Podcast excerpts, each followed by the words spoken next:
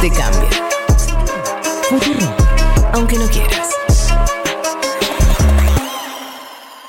En Brasil, un hombre combinó casi todas las vacunas ofrecidas contra el COVID-19 y tendrá que explicar a las autoridades cómo logró burlar los controles para recibir cinco dosis en 10 semanas. Entre el 12 de mayo y el 21 de julio, el sujeto tomó dos dosis de la vacuna Pfizer, dos de la CoronaVac y una de AstraZeneca. La Secretaría de Salud aún investiga las circunstancias, pero informó que evaluará las medidas pertinentes contra el pentavacunado, quien fue descubierto cuando intentaba recibir su sexta dosis el 16 de agosto.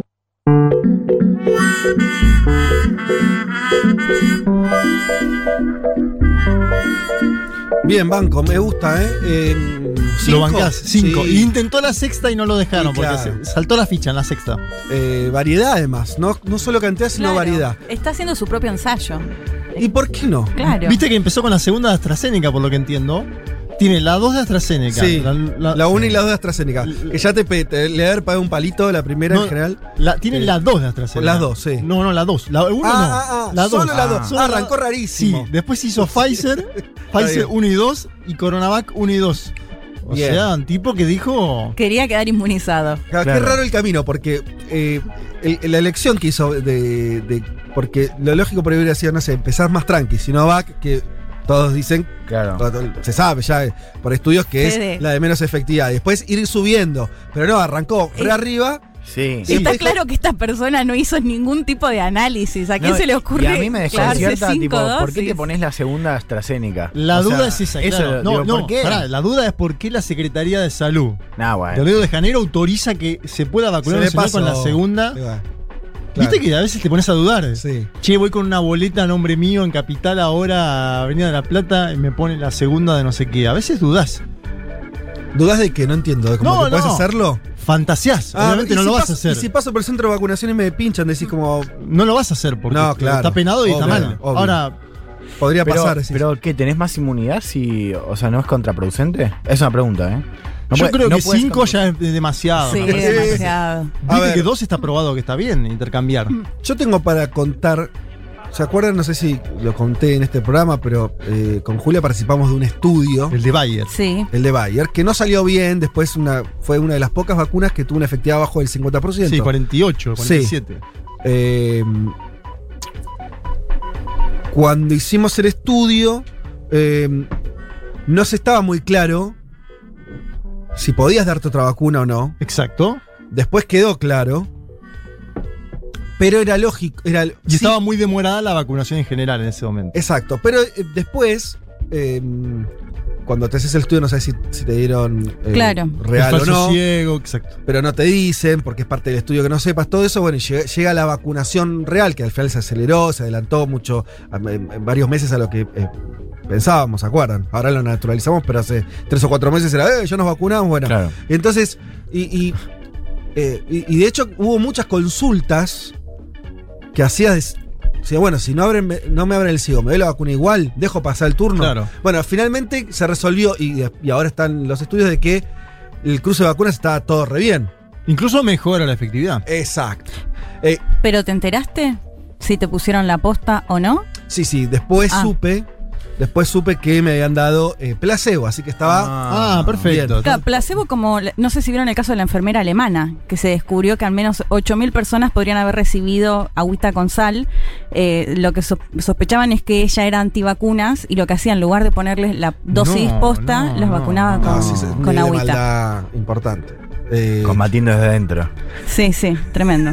Pero bueno, yo no sé, eh, eh, este ciudadano brasilero no, no, no es que le pasó algo, está vivito y coleando con las Está, cinco vacunas. sí, está siendo investigado en este momento por lo que hizo y aparentemente hay más casos. Pero pará, por lo que hizo en términos legales, no médicos, no es que no está en un hospital. No, no, él está bien. Está bien, por eso. Y esperemos sí. que no se contagie, porque Creo- ahora si se contagia con cinco dosis. No, da la sensación de que tiene mucha inmunidad, pero tiene otros Sí. problemas más legales, me Claro, parece, a partir de claro. este momento.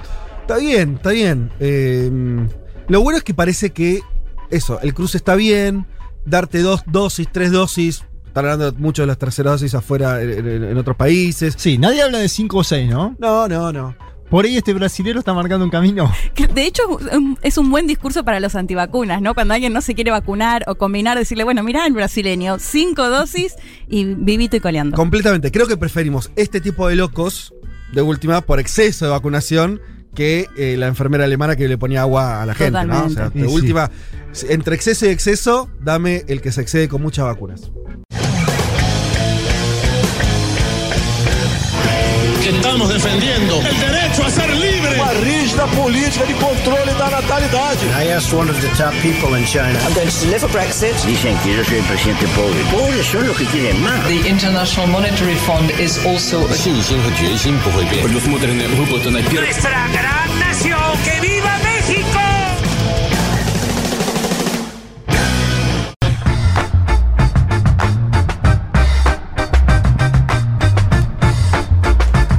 Muy buen domingo para todas y para todos. Domingo 22 de agosto del 2021. 22 de agosto. No sé si tienen la efeméride. A ver. Eh, Falta un mes para la primavera. si no estoy. Ah, si no me agarró una CB, es el. No, no, sí, el 22 de agosto es el- la fecha del aniversario de los fusilamientos de Trelew en Exacto. 1972. Y el cumpleaños de Andrés Calamaro. Esa no la tenía. Esa no la tenía. Eh, el 22, pero hoy es 21. Mira vos. ¿No? ¿Por qué tengo Hoy dice es 22 de 22, agosto? hoy es 22. el- Ah, es 22. No, escuché, había escuchado 21. ah, sí, yo también. Me parece que Por eso dije falta un mes para la Me primavera. que te quedaste al en la jornada de ayer, ¿no? Eh, ¿Por qué la jornada de ayer? No, no, porque llegó un poco Trasnochó, cansado, decís. un poco. No durmió. Es, es joven el man. Ah, está como el brasilero. ¿Saliste con toda ayer, energía. Salir no salí. Te quedaste despierto hasta tarde. Fiesta en la casa. Eh, tuve un asado, ¿no? Ah, mira, yo también. Ah, sí. Sí, ¿Y no lo podía creer. De pronto tuve un asado en una terraza. ¿Cuánta gente? Cuatro personas. No, lo podíamos haber hecho hace un mes también. Está. Claro. muy dentro de la ley. Pero, pero qué lindo se sintió. Qué lindo se sintió eh, estar hasta la una y media por ahí conversando. Ah, qué bien. Y eh, dos consultas. La primera, ¿te acostaste muy tarde? Y, y sí, ¿Y hoy cómo estás? y mal. Bueno. No, bien. ahora no, pero, pero cuando me levanté a las ocho y pico, no estaba muy es bien. el Bueno problema, saberlo, que ¿viste? Cuando eso suena el te- Y despertador. ahí dije, uh, hacía mucho que no tenía una especie de resaca. Claro. Sí. Eh, eh, creo que es la primera eh, Bien. de post pandemia. Bueno, eh, eso está bueno. y porque- y- y, ah, también me sentí un poco viejo. El problema es que Claro. te despertás temprano. eh, Claro, que- bueno, ¿no? sí, Que- una y lo- hija, sí. Claro, y lo segundo es, ¿comiste morrón con huevo? No. Ok.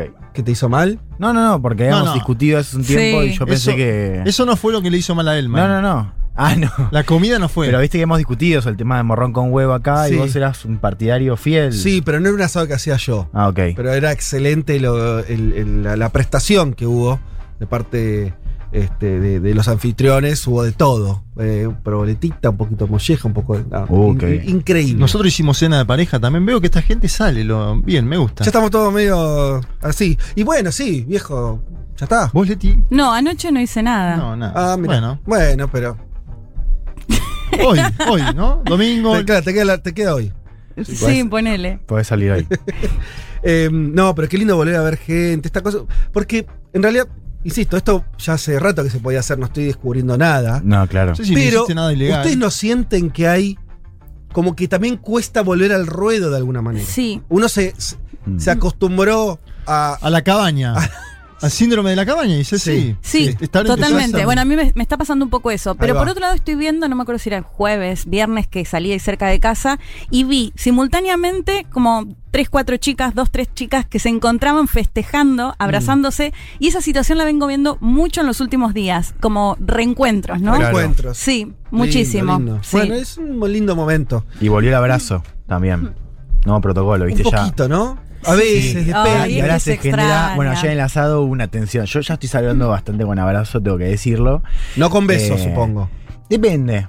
Ah, ¿ya tirás beso? Depende. Yo pensé que esa no volvía. ¿Se No, acuerdan de- la apuesta? depende. está diciendo, No, o no, sea, no, no, pero la verdad es que sí. No, no, no, cero, cero. O sea, de repente, de Depende repente de volvió. De repente De volvió. repente volvió. Ah, pero no. empiezo a ver esas escenas de incomodidad en los asados, viste que. uh, Sí, que no sabes qué hacer. claro, eh, Hay uno que quiere saludar, que está medio copeteado, y el otro le dice, pará, pará un poco. viejo, emoción, hay una ¿no? pandemia Igual todavía. el beso por mí que no vuelva, salvo a quien le querés dar un beso concretamente. ¿Vos no, no te gustaba esa característica tan No, viste que era medio incómoda o, o sea, gente que sí tenés ganas de darle un beso y de pronto gente que no y bueno, tenías que Pero saludar a todos. que te- te moleste. No, el abrazo, prefiero Llegó- el abrazo toda Ah, la sí, para sí, abrazar más- me encanta. Claro, a, a mí me parece mucho más ser, eh, emocional abrazar a alguien Sí, que un beso en la mejilla que Sí, me que- pasa. sí. Y como, pero me parece que yo defiendo el saludo este tan argentino del beso eh, a todo el mundo. Me pero bueno, por ahí hay que ver si vuelve. Hay que ver si, si sobrevivió al, al COVID o no.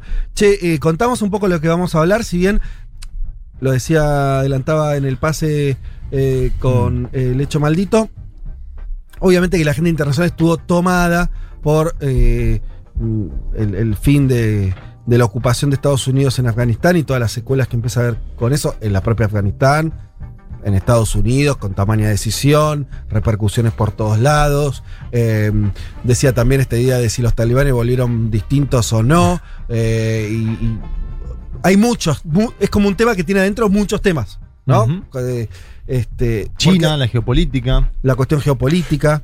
Mm. Eh, claro, el mundo, eso es interesante, ¿no? El mundo que había cuando Estados Unidos invadió Afganistán es distinto al mundo en el cual se retira Estados Unidos Totalmente. 20 años después. Es muy distinto, la verdad, ese mundo. Sí, señor. Eh, así que también es interesante ver eso. A lo, lo que les digo a los oyentes, vamos a estar dedicándole buena parte, diría mitad del programa, por lo menos, a, a esta cuestión.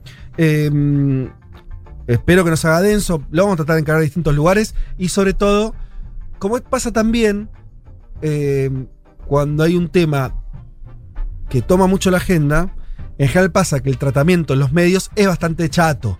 ¿no? Y se queda en una, en una pregunta, en dos, ¿no? En, un, eh, eh, en, las imágenes medio morbosas, en el caso de Afganistán, de la gente saliendo, eh, intentando salir y toda esa situación. Nosotros, que es un poco, me parece, lo, que humildemente podemos aportar, es agrandar esa serie de preguntas, tirar otras pistas, tirar otras lecturas. Así que de eso se va a tratar buena parte del programa. Eh, dicho esto, eh, pasemos sí a, a comentar lo que va a salir eh, más allá de la agenda de Afganistán. Si querés, Juanma, contá un poco lo que nos vas a traer en relación a algo que también tuvo sus novedades en la semana, pero sobre todo, diría, ¿no? En, los- en el último, último tiempo empezó a, a cada vez acelerarse, que es este, la, la crisis institucional en Brasil. Sí, señor, porque está pidiendo al presidente del país el impeachment, es decir, la destitución del juez de la corte que lo está investigando por aquellas declaraciones sobre las elecciones, sobre un presunto fraude. Y además tenemos a Lula que está girando por el nordeste y que básicamente dice que la elección define, la elección del 2022, democracia versus fascismo.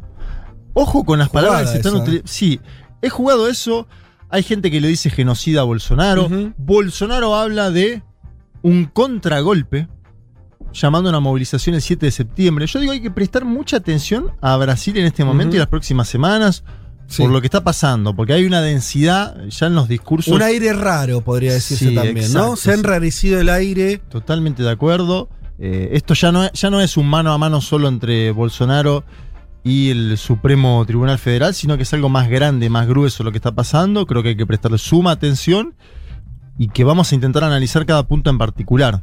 ¿no? Y ¿Qué hay una cosa que hay que evitar ahí, ¿no? Eh, porque yo- siempre acá tratamos de, de- de pensar cuestiones regionales, pero en Brasil tiene un peso específico y además una dinámica interna de esto. A lo que voy es, vieron que dice, bueno, sí, estas nuevas derechas, entonces te hablas de Milei y Bolsonaro. Me parece que lo de Brasil tiene una... es otro plan, ¿no? Eh, Sí. Ha llegado... Y están las secuelas de, de que haya llegado alguien a hacer la presidencia. Y ahora estamos viendo cómo se sale, cómo salen de esa. Exacto. Es un poco, en, en términos comparativos, por ahí sería más justo pensarlo con, con el fin de la era Trump en, en- en Estados Unidos, aunque obviamente también hay un montón de diferencias. Pero bueno, sí, es un, va a ser un proceso complejo hasta las elecciones del año que viene, seguro. Sí, en Estados Unidos igual no, no estaba el debate democracia versus fascismo, me parece instalado. Más allá Mm. de que después Trump tomó el Capitolio. Sí. Eh, me parece, te diría incluso que lo veo más, más problemático. Todavía más, eh, extremo, decís. Sí, lo Bueno. veo más, más complicado. Y además, claro, está el antecedente de Trump, de cómo se fue, eh, y Bolsonaro o imitará eso o intentará ir más allá de eso. Eh, y vamos a estar con. Eh, Leti nos vas a traer el perfil de Angela Merkel, la gran política alemana. Y veo que además, esto para también refrescar la memoria de los oyentes, en tus perfiles Eh, siempre en tus columnas vos eh, eh, convocás a especialistas y acá vas a eh, trajiste a alguien que entrevistamos hace poquito, es Sí. el Franco de Ledone, eh, muy especialista de todo lo que es la política alemana. Cuando consulté todos me dijeron, habla Ahí. con Franco. Porque, bueno, de hecho va a sacar un podcast, después lo vamos a, a contar específicamente también sobre Angela Merkel, como, como lo pronuncian. Eh, bueno, no sé si vieron el video con Putin que le da unas flores, porque lo que está haciendo Angela, sabemos que en septiembre se está despidiendo, ya se reunió con Biden, se ¿Sí, reunió ¿Le con sonó el teléfono cuando lo vieron eso? No. Ah, sí. Estaban mano a mano y le sonó el teléfono a, ¿A Angelita ella? en un Sí, momento. y lo ¿Y dejó. atendió? No, pero viste que ¿Con incómodo Putin? porque Putin estaba enfrente hablándole en ese momento Oh, y Ángela le sonó el teléfono. Bien. Bueno, digo, después de ese momento en el que ya la Sí. despiden con un ramo de flores precioso, eh, vamos a hablar un poco de, de sus gobiernos, sobre todo, contar un poco, hay que decir que no se sabe demasiado sobre su infancia, sobre todo, Mm. una mujer bastante em, reservada, Ajá. de hecho vamos a ver que a su pareja actual se lo conoce casi como el hombre invisible, una cosa por el estilo, Mirá. pero sí nos vamos a enfocar, por supuesto, porque ella llegó con digamos, como una situación muy complicada en la que no se creía mucho qué podía llegar a ser, por quién la había puesto y por qué, por qué había llegado hasta ahí, y que termina convirtiéndose en la mujer más poderosa, según Forbes, durante años. Y que se va, además, con una popularidad altísima y siendo la única canciller desde 1949 que se va porque ella elige irse. Y después de 16 años de gobierno. Tremendo, eh, tremendo. Así que bueno, hay con mucha expectativa de entonces del perfil que nos hagas de Angela Merkel. Bueno, están llegando mensajes, muchos oyentes que nos empiezan a enviar sus, sus fotos eh, de domingo, ¿sí? Eh, ahí lo tenemos este. Aquí. Ay, tenía el nombre, se me fue. Eh, Juan Francisco Berry, saludando, arrancando mis vacaciones muy feliz con poder escucharlo en vivo, nos dice, bueno, no tengo el nombre acá, desde la falda Córdoba, abrazo grande. Eh, bueno, empiezan a caer muchos mensajitos, ¿eh? Muchos saludos desde Eslovenia, nos dice, bueno, no tengo el nombre acá, los escucho siempre desde, de- desde el podcast. Esta semana no puedo esperar a ver qué opinan de todo lo que está pasando. Son el faro que ilumina mi mapa mundi. Wow. Se les quiere mucho. Ah, Mauro firma. Gracias, Mauro, por el mensaje. Eh, desde Eslovenia. Qué lindo. Eh, bueno, Se está escuchando mucho en Spotify, ¿eh? Eso estuve Sí. mirando en la semana. Se está ¿Sí? escuchando mucho, sí, señor. Tanto el programa. A mí me asombra que se escuche el programa general. Porque viste que el podcast en general está pensado para escuchar algo más cortito, supuestamente. sí. La gente escucha el programa entero. Espectacular. Y si quieren nos despedimos con este mensaje de Eve que dice, la voz de resaca de Elman es innegable. Uh, No me parece. porque no le vieron la cara, No me, con los no ojitos me parece para hinchados. nada.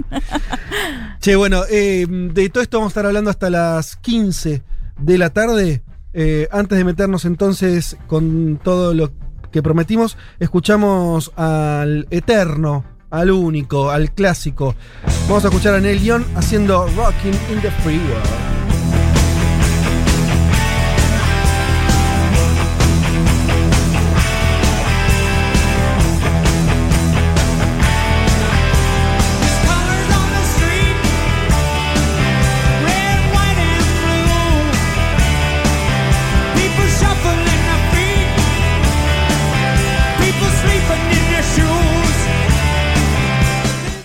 Vázquez, Martínez, Carga. Hasta las 3 de la tarde. Un mundo de sensaciones. Futuro.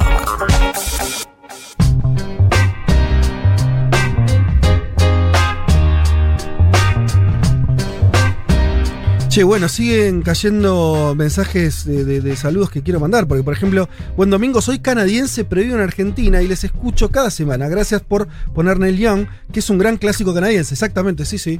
Eh, absolutamente. eh, absolutamente.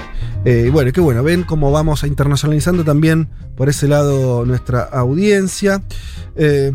Bueno, ¿por dónde arrancar con el tema de la semana? ¿Por dónde arrancar? Eh, supongamos que la información mínima la tienen, porque como decíamos, fue el tema. Fue el tema de la semana, ocupó mucho tiempo en los medios de comunicación. Eh, eh, nosotros ya hemos tratado el tema, lo venimos tratando además Sí, el sí, tema, que vamos a, a empezar de, De hecho, cero. en vivo, porque lo contamos la semana pasada cuando entraban a Kabul. Cuando estaban entrando a Kabul el domingo pasado, o sea que ya llevamos una semana. Ya se había ido esto. Gani, ¿no? Ya se había ido Gani, de hecho. Llevamos, llevamos una Sí. semana de poder eh, talibán en Afganistán y particularmente en la propia Kabul, con excepción, digamos, Mm. de por ahora el territorio liberado del aeropuerto, Claro. que ¿no? sigue en manos norteamericanas. Claro. Pero básicamente a los efectos de evacuar gente. Después Sí. el control político ya lo tienen los Sí, talibanes. Y, y ahí el dato también es que, o sea, la seguridad es adentro del aeropuerto, ¿no? Controlado por soldados estadounidenses y, y fuerzas de seguridad del, del ahora ex gobierno. Pero todo el perímetro y todo lo que es la llegada al, al aeropuerto está controlado por los talibanes. Es decir, no hay un corredor seguro al No, aeropuerto, claro. entonces mucha gente que no puede Llegar. llegar, porque los talibanes no los dejan, ¿no? Sí. em, decíamos que eran muchos temas en un tema. Hay una cosa que. Si quieren, arranco por acá, a ver, por ahí es un A disparador. Em, Habrán visto que dentro de todas las discusiones que hay, hay una que tiene que ver con. Nosotros somos argentinos mirando lo que pasa en Afganistán. Eso seguramente se está repitiendo, ¿no? Una- los En todos los franceses. países, claro. lo- la- bueno.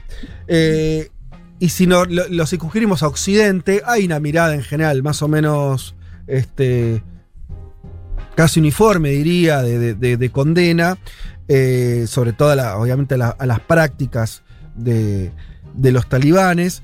Eh, y sobre eso también hubo cierto debate con el tema de, bueno, puede haber una mirada que sea más, comillas, comprensiva, no tan occidentalizada.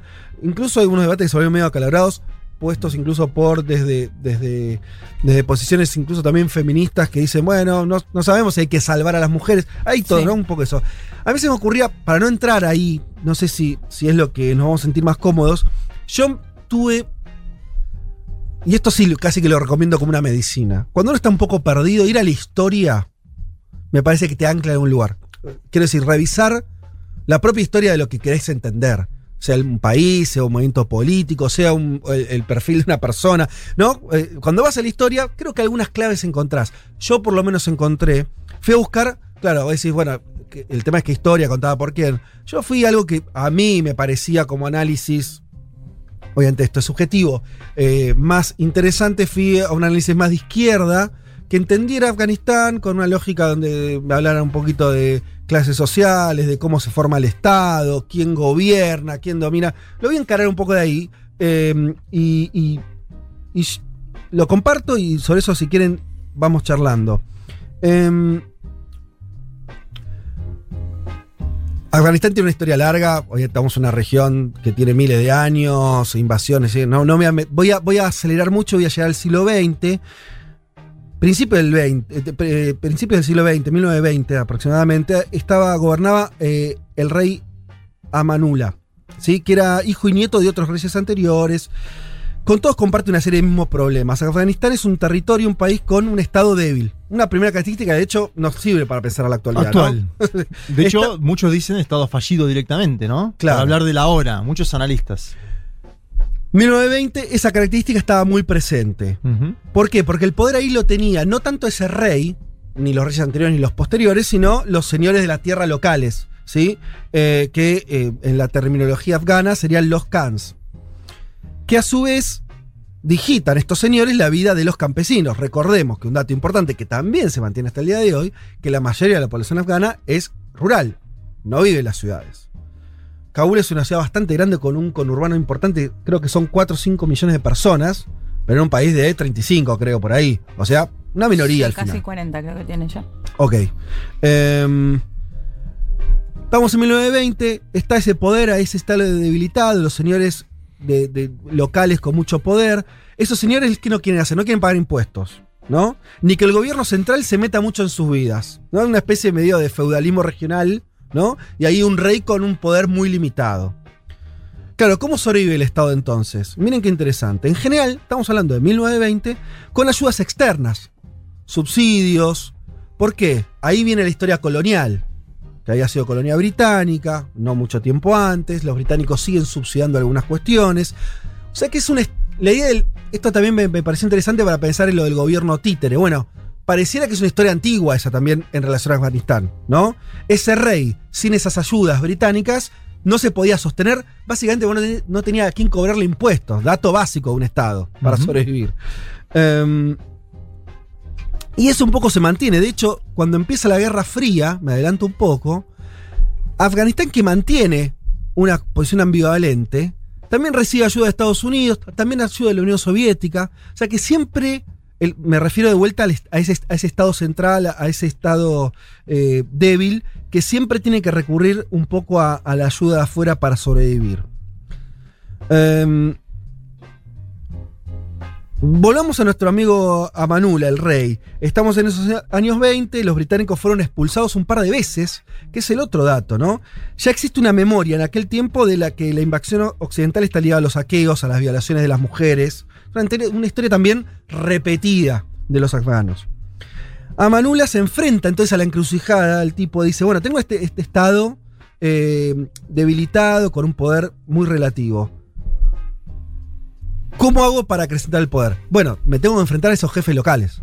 Tengo que sacarle poder a ellos para que los asuma yo como poder central. ¿Qué hace, ¿Cómo lo hace? Planea una especie de modernización. ¿Sí? Se occidentaliza. Hay un intento ahí de decir, bueno, vamos a construir un Estado moderno, siglo XX. Ahí ha terminado la Primera Guerra Mundial, tratemos de ponernos en la cabeza. Turquía estaba teniendo ese proceso, ¿no? De, ¿Se acuerdan? Eh, muchos. eh, Turquía moderniza su Estado Sí. en los 20, en los 30. Eh, va en esa línea, ese rey. Desarrollo económico capitalista y demás. Incluso dentro de su programa, mirá vos qué actual también la cuestión, está la cuestión del velo sobre las mujeres. Y una de las medidas que toma es permitir que las mujeres no usen velo. Bueno, a Manula no le va bien. sí, se encuentra con una resistencia muy lógica, sobre todo de estos señores, al cobro de impuestos, pero también se encuentra con la resistencia general a la modernización, ¿sí? Y en particular a la libertad de las mujeres. Pero miren que esto no es lineal, esto es interesante. Es en las aldeas y no en las ciudades donde las mujeres utilizan menos el velo. Y todavía algo más importante, es donde están menos recluidas. El campo, las mujeres, hasta por una necesidad económica, esto, algunas crónicas que leí más actuales de, de- de Af- de Afganistán sostienen lo mismo, las mujeres hasta por necesidad tienen que salir a laburar, ¿sí? Entonces, el que la situación de mayor eh, dominación sobre las mujeres ocurre en las capitales, en las clases altas, donde eh, el marido con un mejor pasar económico puede darse el lujo de que la mujer no trabaje, que se Claro. quede en la casa todo el día. O sea que está invertido eso. Atención. Ahora bien, eso podría llegar a pensar que entonces en los sectores aldeanos, rurales, de vuelta, años 20 y demás, a, a Manula intentando modernizar, apoyarían a ese rey porque tiene más que ver con sus condiciones materiales de vida. No. Y ahí es donde se rompe la linealidad. Porque esa situación de mujeres más libres no, es no, no lo sienten los campesinos, los hombres de las áreas rurales como orgullo, sino como una vergüenza más. Acá estamos empezando a, a tratar de entrar en la cabeza esa, ¿no? Un hombre pobre es tan pobre que ni siquiera puede recluir a su mujer como hacen los ricos. ¿Se entiende lo que estoy Claro. se entiende un poco esa, Sí, esa sí. psicología social, ¿no? O sea, creo que es comprensible. En realidad, dentro de esos marcos, aunque las mujeres en el contexto rural de Afganistán salgan más que las urbanas, las mujeres pobres tengan que trabajar, incluso tengan relajadas ciertas cuestiones en su vestimenta y demás, por necesidad, eso la familia y sobre todo el, marido lo vive como una vergüenza más. Eh, porque al final la religión lo que hace, y esto es una de las cosas interesantes, es que es una de las pocas cosas que unifica, que iguala. Que iguala a los hombres. Estamos hablando de los varones, ¿no? O sea, es una de las pocas cosas donde el, pobre y el rico se sienten un poco más en la misma. Van los dos a la misma mezquita, posiblemente. Tienen que hacer los mismos rezos, los mismos ritos. Y es el pobre el que dice: Yo ni siquiera puedo dominar a mi mujer mientras que el otro sí. Em, obviamente que está el otro componente. Af- Afganistán es un país fragmentado, ¿no? Eh, no hay una percepción nacional. Esto se, se- se demora mucho en construir y de hecho algunos dicen que hoy no existe la idea de la nacionalidad afgana. Em, y en el 20 era todavía mucho más débil, ¿sí? ¿Por qué? Eh, en cada valle, en cada región incluso hay lenguas propias, no hay una fragmentación étnica también, hay subgrupos enfrentados por distintas cuestiones. Y sobre eso esa dominación que decíamos muy terrible, muy feudal de los señores de la tierra eh, con sus campesinos. Claro, entonces, dada todo ese escenario, empezás a pensar que el centro unificador sea la religión. Tiene un poco de sentido. Si vos tenés estado débil, tenés una idea de nación que tampoco es que existe, porque además recordemos, los propios límites, esto pasó mucho en, en- en esa región de Asia, en África, los límites de Afganistán los determinó la- la- el colonialismo. Sí, como todo Medio Oriente, África, sí. Eso lo vimos a decir, no existía la nación afgana, sino fue una especie de invento ahí que empezaron Sí. eh, eh, por, por- por- por intereses que no eran los de los que vivían en esa, en esa tierra. Entonces el Islam empieza a funcionar como ese articulador. Es que fíjate, Fede, que lo comentábamos hace poco en la columna de la revolución islámica en Irán, y Total. pasó exactamente lo mismo. Total. Después de cierta modernización con el Shah y demás, con movimientos de izquierda y comunistas muy fuertes, quien termina eh, ganando, digamos, entre todos esos actores es el Islam, porque tiene esa capacidad de llegada también, digo, ese mensaje a través de las mezquitas, tiene esa forma de calar en la sociedad, me parece, bueno, más si no existe por ahí un sentimiento más nacionalista o otro tipo de cuestión que... Vos estás señalando que eso pasó en Irán barra Persia, que, Sí. que tiene una recontra identidad nacional, una historia fuerte, momentos de Estado muy fuerte. Imagínate eso mismo en este contexto. Es Claro. todavía más lógico que, eh, que, que la religión se convierta en, en- en ese cemento unificador de identidades tan distintas. Y, y yo insisto con esta idea que puede ser medio provocativa, pero me parece interesante, de igualador. De igualador. Obviamente no en términos de género, todo lo contrario ahí, pero igualador en términos sociales. ¿sí? Es el único lugar donde las cosas eh, se emparejan un poco. Em,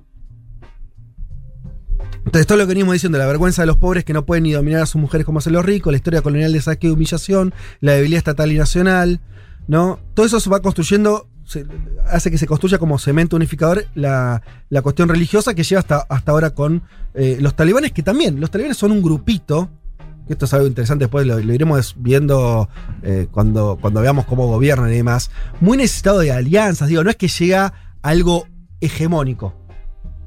No existe eso. ¿sí? No es que. es- es- son. De hecho, Incluso hablan con tendencias al interior. al interior de los talibanes. Exacto, que se ha demostrado en la conferencia de prensa que han dado. Em, bien. En fin, bueno, volvamos un poco a Manula. Entonces, ese rey que intenta esas reformas, que se centraban también en la educación. ¿sí? La cuestión educativa los termina enfrentando a los, a, los mulá, que son también el otro actor, no, no necesariamente, eso hay que diferenciarlo de los talibanes y demás, pero son como lo- lo- lo- los, los dirigentes religiosos, porque ahí Amanula intenta otra cosa típica de la modernización del siglo XX, que es que la educación la haga el Estado. Era un proceso que estaba ocurriendo en todos los países, ¿no? De- Desde Argentina hasta países eh, europeos, en todos lados.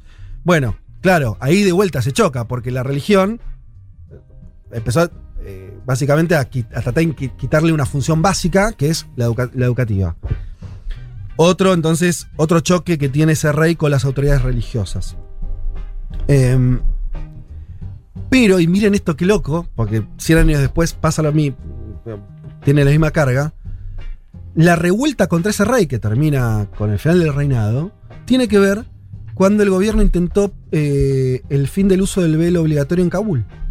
Ahí se le terminó de pudrir. O sea, fíjate cómo vienen arrastrando también una cuestión que no es, digo, no son los talibanes solamente, no es nuevo, como para empezar a entender la densidad de esto. A mí me resultó interesante un poquito de historia como para entender que estos procesos son más largos, más largos que la ocupación de Yankee, más largos que los talibanes mismos que en el 20 no existían, habría que decir.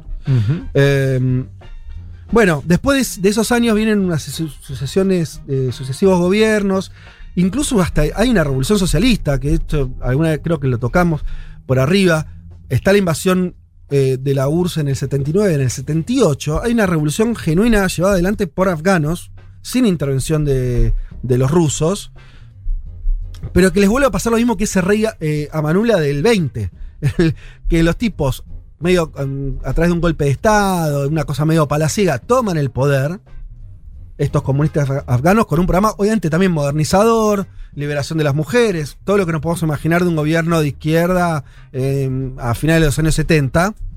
Y se encuentran después que eso no tenía sustento, ¿no? Eh, cuentan eh, que iban, cuando iban los funcionarios públicos de ese gobierno en el año 78 a imponer la nueva ley a las aldeas y que los tipos lo, miraban, ok, sí, dale, dale. Y el, el funcionario se iba y las cosas seguían con la lógica de poder interna, con la autoridad religiosa, el señor feudal también con sus intereses y su dominio sobre, sobre el resto de los campesinos. Eh, entonces, nada, como disparador me parecía interesante para complejizar. Una de las cosas que se pueden pensar es esto, ¿no? Que.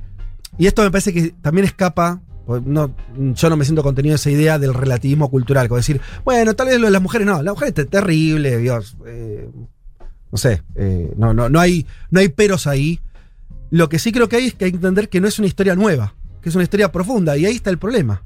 Porque entonces parece que ese cambio, o sea, si ya no es solamente los talibanes, ¿no? No es solamente un grupo de locos, a eso quiero llegar. No es solamente un grupo de fanáticos locos que de pronto este, emergieron, sino que tiene que La ver tradición de un país, ni más ni menos. y bueno, claro, ahí está la cuestión. Eh, y, do- y- y donde todo el tiempo la constante es esa debilidad del Estado. Tal vez sí, alguno de esos intentos, ese rey, esa revolución socialista, lo que sea, hubiera logrado construir un Estado más fuerte, otra sería la realidad. Tal vez no ideal, ¿no? Pero otra idea. Incluso algunos hasta lo comparan con Pakistán. No, mirá lo que te estoy poniendo, no estoy hablando de Suiza. Pakistán, mal que mal, tiene un Estado, tiene, digo, tiene otras cosas que hacen que eh, también la vida de las personas sea menos eh, trágica, ¿no? Pero bueno, esa es la historia de Afganistán. A mí me llamó la atención que además estamos hablando de un país, hablamos de la población, es un país grande. Sí. No estás hablando de un paisito, uy, qué loco. Un país del tamaño de la Argentina en términos poblacionales. Sí, sí, 38 millones, recién estaba buscando el dato, como decía Leti, cerca de 40 millones. A lo que hoy es una crisis humanitaria en un país así, un país que con esa cantidad de, de- de población también sojugue a las mujeres de esa manera, que tenga un gobierno que todo el mundo está esperando, temeroso de que empiecen de vuelta los fusilamientos. Bueno, es bravo, ¿no? Y ahí me parece que, que- que hay como lecciones, que supongo que es lo que vamos a ir hablando después, pero eh, que un, un saldo de esa ocupación estadounidense que parece no haber tocado en nada esto que estamos hablando, ¿no? No logró cambiar ni un metro de, de- de- de la, de la fisonomía social que describí, que parece tener por lo menos unos 100 años, y al mismo tiempo reforzó todo lo, lo- lo malo, la idea del gobierno títere, la idea de... Este, algunos nombraban algo, un dato interesante, toda esa ayuda que supuestamente llegó de inversión de Estados Unidos, en realidad eh, algunos estipulaban el 80%. 83 mil millones de dólares. Claro, pero que el enorme porcentaje en realidad es guita que se quedaron los contratistas norteamericanos. No, es- no, no llegó en infraestructura a Afganistán, ¿no? Entonces ni siquiera tuviste 20 años, que es un poco creo que la que están tratando de vender, me dirán ustedes si, sí o no, lo- los yankees decir, bueno, nosotros hicimos nuestro mejor esfuerzo Hmm. y no. Y casi el 70% de las mujeres afganas es analfabeta hasta el día de hoy. Digo, en 20 años claramente tampoco se avanzó en ese sentido. Digo, en, en cuanto a la educación, sí, ¿no? sí. Si siempre, si hablamos y remarcamos que durante el gobierno de- o el control de los talibanes las mujeres no podían estudiar, bueno, tampoco en estos 20 años la situación de las mujeres afganas cayó, cambió, digo. Eh, no sé, a mí me genera muchas contradicciones, no sé qué les pasa a ustedes y, y si es el momento, pero esto que vos planteabas, Fede, de, de entender y esto que se está remarcando de escuchemos a, a las afganas, ¿no? Escuchemos qué, qué quieren, porque ese, a veces nos resulta inevitable, ¿no? Esto que se cuestiona de, bueno, nosotros no tenemos por qué tener esta visión eh, paternalista, se dice en general, pongámoslo más maternalista si se quiere, con respecto a cómo tendría que se- ser el tema de las afganas y esto que vos planteabas del velo, que el otro, el otro día hablaba con Nancy Falcón, ella es musulmana, bueno, y ella me decía, el velo es un problema de Occidente, no de las mujeres de Oriente. Y hablando de religión, doy fe, o sea, muchas musulmanas que me, decían, yo uso el velo porque quiero usar el velo. Y eso me parece que ahí nosotras, nosotros eh, tenemos que ser un poco más... eh, no sé, no, no caer en el relativismo cultural y menos en situaciones como la de los talibanes, que me parece un extremo total. Pero sí dar más espacio justamente a, que, a, poder escuchar qué les pasa a los afganos y a las afganas y no ir nosotros tan con esa idea. Pero bueno, de pronto te encontrás con algunas contradicciones en las que ves las situaciones y lo que posiblemente, posiblemente va a pasar en Afganistán y es muy difícil, ¿no? No sé si, si a ustedes les pasa esto de, de encontrarse todo el tiempo con esta contradicción. A mí, yo, yo no siento. A mí me pasa, por esto equivocado. Cuando yo siento que hay cosas que tocan la, la dignidad humana, Sí. no tengo ningún. Sí, como el límite siempre se dice, bueno, la violación Pero- de derechos humanos, digamos, ¿no? Sí, eh, es que eso es medio ONU. Yo te digo, la dignidad humana, Mm. quiero decir. eh, porque siempre vamos a encontrar un, un palabras de dominados diciendo, no, está todo ok. Eso es más viejo que, ¿no? Sí, sí. Siempre, digo, si no, el mundo sería otro. Si, si los dominados tuvieran eh, absoluta conciencia de su situación, bueno, la- viviríamos un mundo más feliz. Evidentemente pasa todo eso que vos decís de. eh, y, y obviamente que el matiz acá importa. Una cosa es una mujer practicando una religión, Sí, y yo qué sé, es y que- otra cosa es que las mujeres no puedan salir de su Claro, casa. no, y, Claro, y que es sea obligatorio. Esa me parece Pero, que es el bueno, Claro, y total, no, pero acá se, se confundió mucho porque, bueno, siempre cuando aparecen estas cosas vuelve y hay también un debate muy presente y muy eh, que circuló mucho en los últimos años, sobre todo esta cosa de la mujer y el Islam. ¿no? Entonces, a, a partir de este escenario vuelve. La mujer y el velo, diría yo, ¿no? Es como siempre también, el tema. entonces, claro, entonces ahí hay que separar, ¿no? Porque una cosa estamos describiendo o alertando sobre esas políticas de, como decís, de que atentan contra la dignidad humana, o sea, prohibición de que las mujeres no pueden estar solas en la calle sin los hombres, que no pueden estudiar, ¿no? Después de un país que tuvo 20 años donde las mujeres volvieron, y digo volvieron, no es que ingresaron, sino que también volvieron eh, a las universidades, y ahí me parece que hay una diferencia muy clara, ¿no? A la hora de, de plantearlo. Pasa que, claro, es un tema que últimamente está volviendo mucho, ¿no? El tema de la, de la mujer y el Islam. Y me parece también hay que preguntarnos, bueno, a qué responde, que era un poco las, las notas eh, que, que hablaban un poco y que problematizaban ese, ¿no? el tema de la mujer Islam, aún con digo, yo, cierta distancia. Sí. Eh, creo que también tenía algo positivo de decir, bueno, pará, pará, ojo, ¿qué nos está diciendo? Porque siempre en realidad están hablando de otra cosa, porque vos tenés muchos discursos que al fin y al cabo están hablando más sobre la democracia liberal Claro. ¿Entendés? O, o sobre la o sobre las feministas, incluso esa cosa medio como no, de las feministas, que sobre lo que pasa en Afganistán o los derechos de las mujeres, ¿no? Digo, Vos siempre decís una que se quiere poner en discusión otra cosa. Claro, y me parece interesante que esas miradas, ¿no? Esas, esas, esas notas que estamos leyendo, que, que problematizan, ¿no? Eso del tema de la mujer islam, dan cuenta de, de esa posición, ¿no? Como que revelan también eh, esos discursos que hablan sobre otra cosa, hablan sobre la, sobre la democracia liberal, hablan sobre la feminista, sobre el progresismo, Sí. antes que sobre la Exacto. realidad de mujeres Sí, afganas. por, por eso yo me, me gusta el- esto de pensar desde. Porque siempre uno va a pensar desde un lugar también. No hay manera de ser. Inevitable, sí. Bueno, por eso, yo creo que existe la dignidad humana. ¿No? Alguno podrá decir que no, por ahí mi ley no creen eso. No sé, Dios, estoy diciendo cualquier cosa. que, o sea, hay, hay gente que lo puede relativizar todo y decir, bueno, dignidad humana es lo que cada uno cree. No, yo no creo eso. Existe lo que es la dignidad humana, existen situaciones que, que, que, que- Yo creo que mi, ley incluso cree, pero él dice la libertad de la dignidad humana, ¿entendés? Sí, Y vos pero estás no, no. pensando La, dignidad, la dignidad humana en algo igualador, que es lo que la base Sí. de tu columna, Sí. ¿no? Eh, me parece que va por ahí. Algo que yo quería decir también, que tiene que ver con el Diga, diga. Estado-Nación afgano, Ajá. en su totalidad. Hay una nota de, de la vanguardia de hoy que dice todos los imperios tropiezan en Afganistán. Y se pone a hacer un seguimiento de los omeyas, de los mongoles de Gengis Khan, de los británicos, de los soviéticos, de Estados Unidos de América. Atención ahí si eso también no forma parte de una tradición de Afganistán.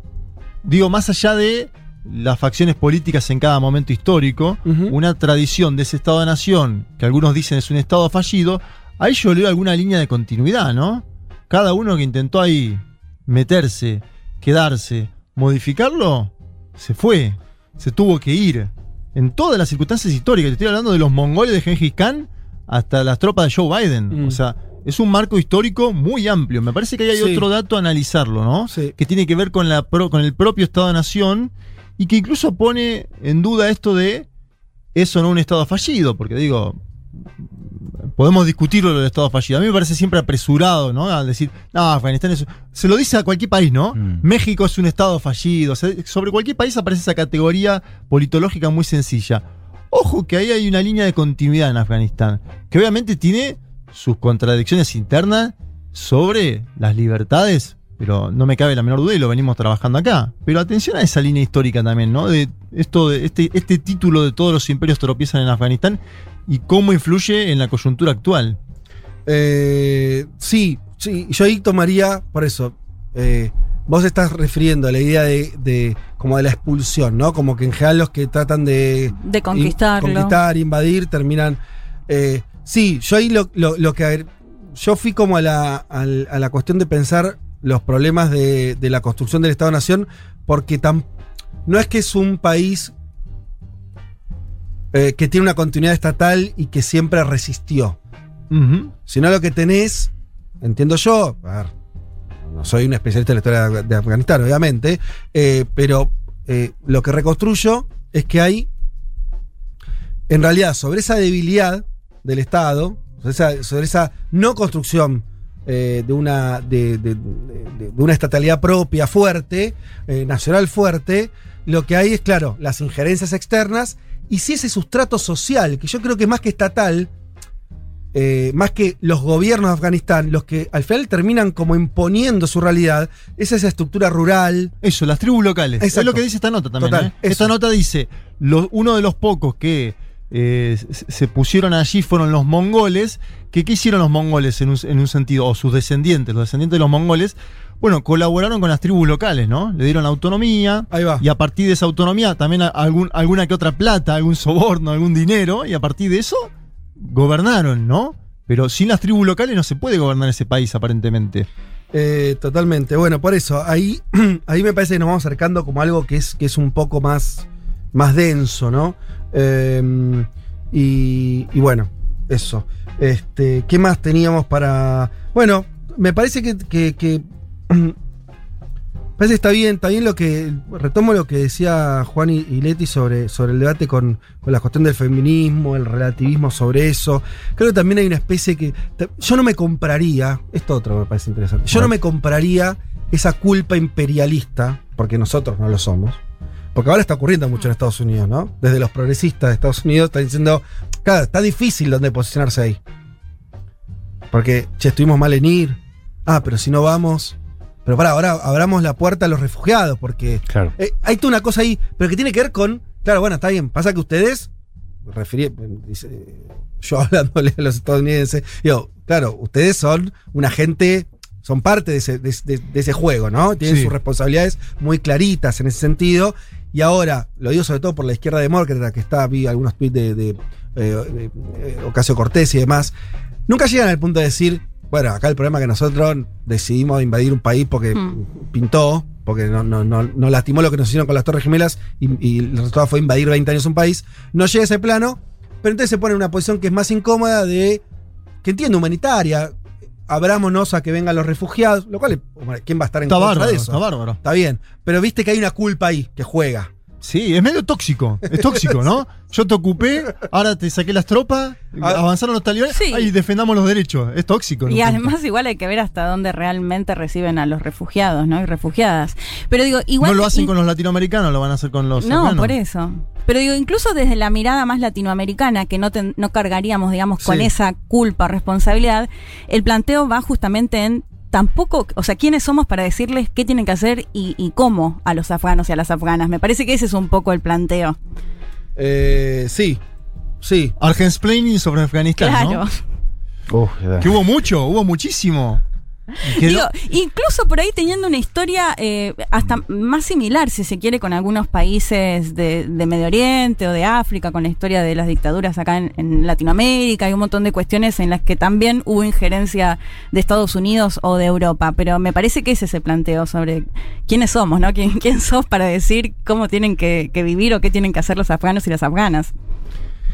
Pero Eh, bueno, eso tiene que ver con las coyunturas también, ¿no? Era como el chiste que hacía el querido periodista que ponía, hace dos semanas éramos todos expertos en los Juegos Olímpicos Sí. y ahora somos todos expertos en Afganistán, ¿no? También tiene que ver con las Sí, coyunturas. total, Yo total. tengo que decir que eso me resulta un poco simpático. Yo no, a mí no me molesta esa idea de. de- ¿Te gusta el cambio de...? No, me- Que se hable sin. Sí, sí, hablemos sin, sin saber. PhD. Quiero decir, por ahí justo no es, no es lo que deberíamos ser nosotros. Panel claro. Pero que la gente. No es nuestra especialidad, No, o esperemos. ¿no? Además, tampoco los conductores o conductoras que vimos esta semana tampoco tienen por qué, digamos, Por por, qué saber. no. O sea, les caen los talibanes. Es no, el, pa- no, el no panelismo existencial, es como recorrer la vida como panelista. ¿Por qué no? Pero ¿por qué no? Yo te, si no, la otra es el más co- es el más complejo, que es el la otra avenida. No, no es más complejo, ¿viste? Todo Sí, un sí. Eh, totalmente, totalmente. ¿Viste cómo Bueno, em, ¿qué les iba a contar? ¿Alguna cosa más? Eh, no, bueno, creo que con eso más o menos estamos. Les decimos que vamos, vamos a hacer una, mm, este, una tanda y volvemos. Pero vamos a ir hablando de Afganistán ahora sí ya, em, yendo mucho más a la coyuntura. Em, Elman, vas a, a- a tener ahí la batuta en, en- Dale. en tratar de desmenuzar algunas cosas que están ocurriendo eh, en este momento y todas las tensiones que dijimos en la apertura, ¿no? Respecto a la posición de Estados Unidos, eh, eh, la cuestión de la reacción propia de los talibanes, cómo están intentando formar gobierno ahí, bueno, todo lo que se abre en ese, en ese ajedrez. Ya venimos. Un mundo de sensaciones. Que estaba esperando Donald Trump para confesar que era toda una joda, que se le fue de las manos, que por favor lo dejen volver a su vida de millonario con mal gusto. Un mundo, un mundo de sensaciones. Vázquez, Carg, Martínez, Elman. Información justo antes de la invasión zombie.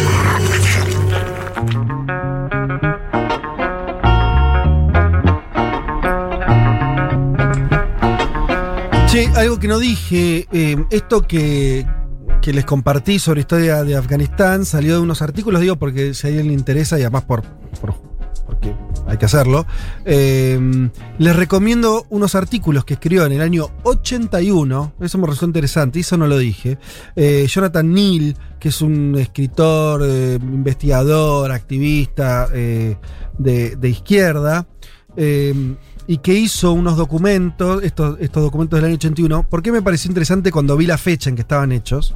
Porque eran apuntes de historia afgana en un contexto que es previo también a todo lo que... De hecho, ni siquiera él habla de tanto eh, de, de la intervención de Estados Unidos, eso, es- eso vendrá después. Es que, claro, justo después de la retirada soviética. No de la, de la llegada. De la ah, de la llegada, 71, 81, claro, 81, por eso 81. está- llegada. Está sí. empezando la guerra entre eh, eh, estos mujahidines Claro. y eh, los soviéticos. Claro, ¿sí? claro. Acaba de caerse esa revolución más genuina del año 78. Es ese contexto. Entonces, me, me- ¿sabes lo que me gustaba? Es que no esté impregnado de eh, la cuestión yanqui. Claro. ¿Se entiende? No porque eso no tenga su peso, que ahora hablaremos, pero me, me pareció interesante eso, desde una mirada así de izquierda. Así que el que quiera, la que quiera eh, meterse un poco más, eh, buscan a este, Jonathan eh, Neal y ahí van a, van a encontrar eh, más. eh, además escribió cosas, otras cosas interesantes también sobre Vietnam y demás. Eh, y leo algún que otro mensaje. Pablo de Vela mm, manda una foto con mi sopa paraguaya. Escuchando la historia de Uh. Afganistán, no tengo mejor plan de domingo. Y es un buen plan. es un buen plan. Em, nos dice alguien acá, el capitalismo global degenera en sociedades integristas. Hay toda una línea ahí de, de pensamiento. Norberto Almagro dice, se suma a los que creen que él mantiene una voz de hace menos de dos horas. Estuvo en posición horizontal, te acusa Norberto. Bueno, no, hoy, hoy la verdad, Hoy te- chicos. te- ¿Por qué te están...? Pues además están ahora me condicionan porque tengo que hablar. O Yo- sea, ahora voy a estar pensando en esto. no, no, por favor. No, no se escucha para nada. Vos decís, es voz de seductor. Sí. Claro, No. yo ya les dije, yo estoy ensayando una cosa medio, medio guzmanista. de A ver, a ver así. cómo se El- escucha. Ah, eh, Zen. El columnista ¿Cómo, zen. cómo empezás? Y los ahora me- ahora talibanes. me están condicionando. Y hablando de Pero los hablando talibanes. un poco así, ¿no? Sí, tranqui. ¿Cómo? No, O sea, no, vos no te sumás a esta moda del panelismo a los gritos. Claro. No, es más, es que con mi voz, na- o sea, mi estado natural tiende a ser más bien caótico, intento como hablar más zen. Está Che, bueno eso. em, No sale siempre. Desde Francia los escucho siempre, abrazos, me encanta. Qué Nueva, nueva Francia. socia, me encanta escucharle, Eh, necesario. genial. Edwin Varado en Suiza, ahora desde Olta, en Suiza, escuchándolos siempre por Spotify, hoy en vivo. Qué mal te va, ¿no? Porque Claro. estás varado, pero estás en Suiza, amigo. Claro, o sea- mejor quedarte varado en Suiza que en Afganistán, Sí. ¿no? Aunque no, Eh, no es barato, hay que también decirlo. ¿no? ¿Afganistán? El- no, Ah. eh, Suiza. Alexis dice buen domingo carpinchístico desde Paraná y una foto ahí que, que se puso, hizo Creo que somos el único mismo. programa de, Que no habló de del eso. planeta No, eh, que no habló de eso y que no lo vamos a hacer. Sí, por Bien. favor, miren No, el hilo de la embajada de Japón en Argentina, es hermoso. Mirá, sobre los y- carpinchos. Impaciente asador manda una foto de un asado. ¿Y la dirección no manda? ¿La dirección No, impaciente? casi obsceno lo que mandó. Ah, uh. Una ¿Hay morrón tira con asada, huevo? gigante. No veo morrón Ay, con huevo. morrón, me gusta tu preocupación por el morrón con huevo. Eh, pero veo una proboleta, veo verduras, veo. Ay, proboleta, qué rico. Sí veo un morrón ahí en el fondo, mira. ¿Con huevo? Con huevo, sí, señor. Uy, sí, ¿Eh? perfecto. Bueno, no, no pasó la dirección. ¿Eh? No pasó la dirección. Bueno, che, eh, sigamos entonces con Afganistán. ¿Cómo Dale. querés arrancar? No, a ver, cerremos un poco lo que habíamos abierto respecto al tema del aeropuerto, ¿no? Hace eh, ya una hora creo que lo hablamos. Sí. Eh, que me parece que hay una pregunta que empieza a recorrerse ahora que es em, si Estados Unidos va a poder completar la salida antes del 31 de agosto, que es el deadline final. Porque hoy lo que estamos viendo es, llegan todos los días miles de personas, no sé si vieron las fotos, es terrible realmente lo, lo que se está viendo en el aeropuerto, una semana que ya ha dejado al menos 20 muertos, según la OTAN. ¿No? Y donde empiezan los talibanes a eh, mandar señales de que, está, o sea, que están controlando cada vez más el perímetro, ¿no? Se están, o sea, ellos ya controlan las calles, rumbo al aeropuerto. ¿Los muertos en qué escenario, Juan? ¿Se sabe? Porque yo, por ejemplo, sé Mm. conozco al familiar del periodista de Deutsche Welle, de Alemania, que lo han abatido aparentemente. No, no, eh, esto- muertos no, en el aeropuerto. Ah, claro, tenés desde los casos que hemos visto. Sobre todo por segundos. aplatamiento, corridas. Total, bueno, también han habido los- tiros. Sí, Claro, los primeros me acuerdo que habían sido por tiros y de hecho habían dicho que había sido de las fuerzas estadounidenses. sí, hubo, Sí. hubo, hubo muertos por, por, asesin- digo, por, por pistolas de fuego, eh, casos de aplastamientos, bueno, una situación evidentemente muy caos. caótica. Sí.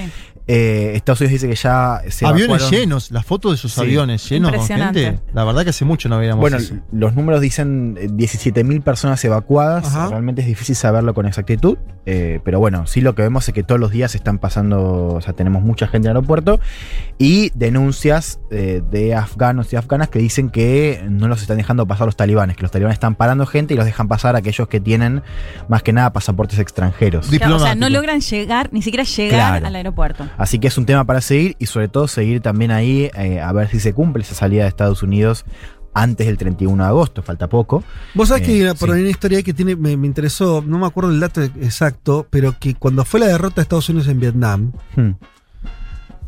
Estados Unidos eh, tuvo su salida esa muy, muy eh, corriendo en chancleta, ¿no? Sí, con algunas poco- similitudes. Es Sí, muy, sí, muchas similitudes, fotos. ¿no? Eh, la guerra larga, eh, el Mm. gobierno títere que se cae, etcétera, etcétera. Que hubo mucho tiempo de, de- de- de absorción de, de refugiados vietnamitas en Estados Unidos, que de hecho construyó una comunidad muy grande de vietnamitas en Estados Unidos. Eh, yo eso no lo tenía tan claro. Sí, Mm. creo que eh, cifras como decirte un millón de refugiados, Claro. una cifra mucho más relevante de la que estamos hablando ahora No, sí, de Afganistán. las cifras que está manejando Son mucho más anuncios, chicas. Claro, 20.000 es como el número que está circulando mucho en, no sé, Canadá, Alemania, que dicen, bueno, vamos a... Es un número muy Sí, sí. bajo, ¿no? Incluso muy bajo comparado con lo que había sido la crisis eh, con respecto a Siria en 2015, ¿no? Pero bueno, es una noticia en desarrollo, ¿no? Diríamos. Así que atención a eso. Eh, a ver, metámonos si, si quieren con lo que fue, no sé si lo ven ustedes así, pero un, un momento muy importante esta semana que fue la conferencia de prensa eh, de- del talibán.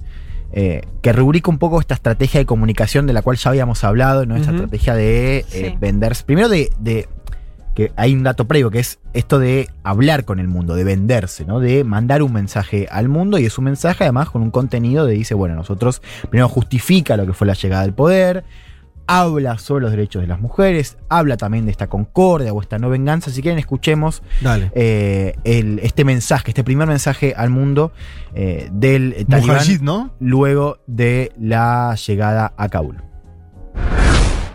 إنا فتحنا لك فتحا مبينا ليغفر لك الله ما تقدم من ذنبك وما تأخر ويتم نعمته عليك ويهديك صراطا مستقيما وينصرك الله نصرا عزيزا.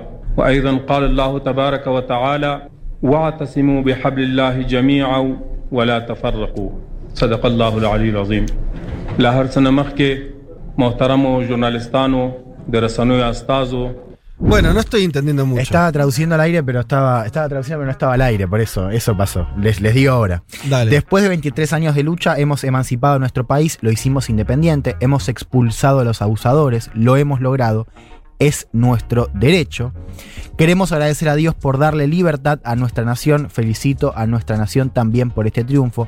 Todos deberíamos estar orgullosos, no guardamos rencor hacia nadie y no queremos más guerra. ¿no? Un mensaje muy importante digo, por algunas claves, ¿no? Primero esto de es decir, esto era nuestro derecho, ¿no? Sacar la ocupación, terminar con la ocupación extranjera y después este mensaje de concordia, un mensaje hacia afuera y hacia adentro, ¿no? Y hablando también de- del hacia afuera, tuvimos también este mensaje que está en inglés, lo cual no es un dato menor, porque de hecho si vieron la conferencia, una conferencia muy interesante también Sí. para, para ver la puesta en escena, cambian, o sea, es, es otra persona la que habla eh, y dice esto. Women will be afforded all their rights, uh, whether it is in work or other activities, because women are a key part of society. And uh, we are guaranteeing all their rights within the limits of Islam. Las mujeres gozarán de todos sus derechos, ya sea en el trabajo o en otras actividades, porque las mujeres son una parte clave de la sociedad. Vamos a garantizar todos sus derechos dentro de los límites del Islam.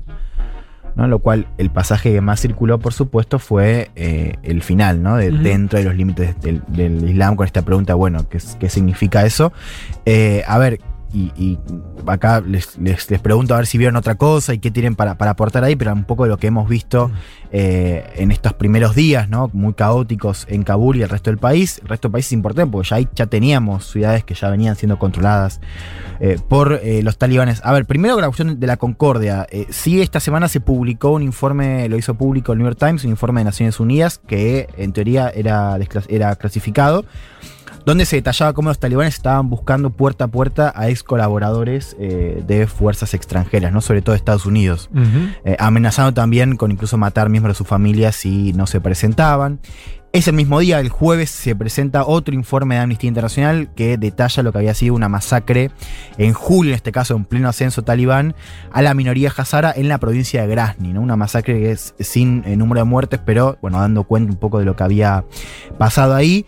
Eh, tuvimos una represión, una manifestación, no sé si vieron algo, eh, estas, estas manifestaciones Sí. con las banderas afganas, bueno, que hubo al menos dos muertos. Y después está la cuestión de la mujer, que un poco que lo vamos a hablar con, con si vamos a entrevistar a alguien, pero eh, a priori podemos decir que las crónicas de allá nos están diciendo que hay muchas menos mujeres circulando en Kabul y en las principales ciudades. Sí, y veía que Mónica Bernabé, una periodista española que Sí. vivió mucho tiempo en Afganistán, ella decía que están marcando también con pintura las puertas de las mujeres eh, afganas, activistas, ¿no? Eh, Claro. feministas. Sí, que las están marcando. Eso en Kabul, pero digo, ya se veían esas escenas de, de- de corte similar en otras ciudades del interior que ya habían sido tomadas por los talibanes. Eh, sí, por ejemplo, había circulado este caso de, de- de- en Herat, de la universidad, donde al principio se decía que las mujeres eh, estaban eh, desmatriculándose. Bueno, Mm. ahora leí ayer eh, que algunas siguen estudiando, o sea, como que hay una diferencia geográfica también importante. Vos tenés zonas donde las mujeres están, no se las sacó de las, no se fueron de las universidades y pudieron conservar sus trabajos y en otros lugares no, ¿no? Me parece que ahí hay, hay una clave de, justamente como decías vos, Juan, al principio, esto de que no sea un grupo monolítico, me parece que Sí. explica también cierta diferencia eh, en, bueno, diferentes ciudades, ¿no? Y de hecho, hay un sector que aparentemente, Mm. más allá del dialoguismo dentro de lo que es la conferencia de prensa, que es algo lógico, diría, pero que bueno, pone su voz, habla en inglés, dice que, Sí. que- que va a ser otra cosa. Esta idea de humanizar al talibán a partir de los videos, que a muchos se lo tomaron en broma, circuló mucho, no sé si lo pudieron ver. Sí, Eh, está- tomando en helado. un- tomando jugando- helado en un gimnasio, en un parque de diversiones. Mm. Ahí también hay un, un intento de mostrarle a la comunidad internacional otra cosa de estas imágenes de que después también vimos, ¿no? De alguien con la bandera afgana Total, y, lo- Sí. y lo total. golpean, por ejemplo. De hecho, pensaba en esto, escucharlo en inglés, ¿no? Mm. Eso me parece Bueno, porque por su eso. lógica es, bueno, vencimos a Total. Estados Unidos, se terminan las guerras, y si uno piensa en miembros como Al Qaeda y eso, que era todo imperialismo, ¿no? El imperialismo, hablar en inglés Claro. me parece ya todo un mensaje. No, y cierro con, con esto totalmente, ahora vamos allá- hacia, hacia allá, pero digo, esto de ciertamente estamos viendo un retroceso muy grande, ¿no? En la cuestión de, los derechos de la mujer, pero sí es verdad también que no estamos viendo, al menos eh, digamos, ustedes decían otra cosa distinta, pero no se está viendo el, el- el mismo nivel de la parte y de género de, o de opresión que había en el orden anterior. ¿No? Lo cual no quita que no haya violaciones, pero... y de hecho los videos que circularon, algunos son Eso hay que falsos, ¿no? decir, que hubo mucho. Yo me comí uno. Claro. Eh, hay muchos videos. Ay, sí, me eh, hiciste ver ese video horrible. horrible. Que era de Siria, Claro. ¿no? Ese- Claro, Y- una, de un, sí. de un Un tipo asesinato. asesinando a una mujer a sangre fría. eh, con un disparo en la Mm. cabeza después de Claro. invocar una especie de ley religiosa, pero no era. Sí. eh, No. eran imágenes de Siria del 2015, más de, de- que creo que eran del Estado Islámico los, los- Claro. los Sí. asesinos. Entonces digo, para resumir, por supuesto estamos en ese retroceso que se está dando en Sí. varias ciudades y en varios niveles, pero sin el, sin las, las- el mismo orden, no es el mismo orden eh, que vimos en 96-2001, ¿no? Al menos en estas, eh, no sé si lo vieron de otra manera, pero al menos en estas. No, en está claro. días. De hecho, la forma de comunicar. Yo ahora me puse, por ejemplo, al portavoz del Talibán, lo Sí. sigo en Twitter y me puse para que me avise cuando escribo un mensaje y me desperté con un mensaje de él diciendo que otro de los talibanes Mm. no tenía Twitter, es decir, que no lo O sea, claramente las redes sociales y todo eso, y el hecho de que por ahí haya talibanes más jóvenes, talibanes que no Total. pertenecían a los 90, me parece que eso también Mm. puede marcar un cambio. No, y a ver, y ahí abrimos esa A ver, un- ventana. perdón, es- sí. un- quiero claro, un cambio sin pensar que claramente vinieron mejores. No, no, que, no, desde ya, Eh, ya. Eh, no, y digo, también un poco para vincular lo que decían ustedes, eh, la estrategia esa es importante también por lo, lo- lo que nos está diciendo, ¿no? Que es esta idea de el vínculo con el mundo, lo cual es una diferencia importante respecto al orden anterior. Lo digo en una línea. Eh, los talibanes están buscando reconocimiento diplomático, me parece que eso ya está quedando claro. Lo- Sí. Ya lo veíamos incluso desde antes, ¿no? Con reuniones con altos perfiles de China, de China, Rusia, bueno, de Pakistán también. Incluso viajando a China, eso fue Exactamente. una Ahora, ahora- sorpresa. ahora lo, lo- lo voy a contar Dale. porque esa reunión tiene una clave importante, pero me parece que esto está quedando todavía más claro con la conferencia de prensa y con los mensajes que vimos Juan, eh, esta semana. Sí. Lo- claro, lo que creo que, y, y también creo que se toca con lo que yo Mm. comentaba de, la historia de Afganistán. Tal vez eh, los actuales talibanes Hmm. estén pensando en, más en esa clave, en el sentido de decir, bueno, tenemos que construir un orden, tenemos que construir un Estado, tenemos que tener... Y bueno, eso va a implicar, veremos con lo- los niveles de brutalidad donde están. Sí.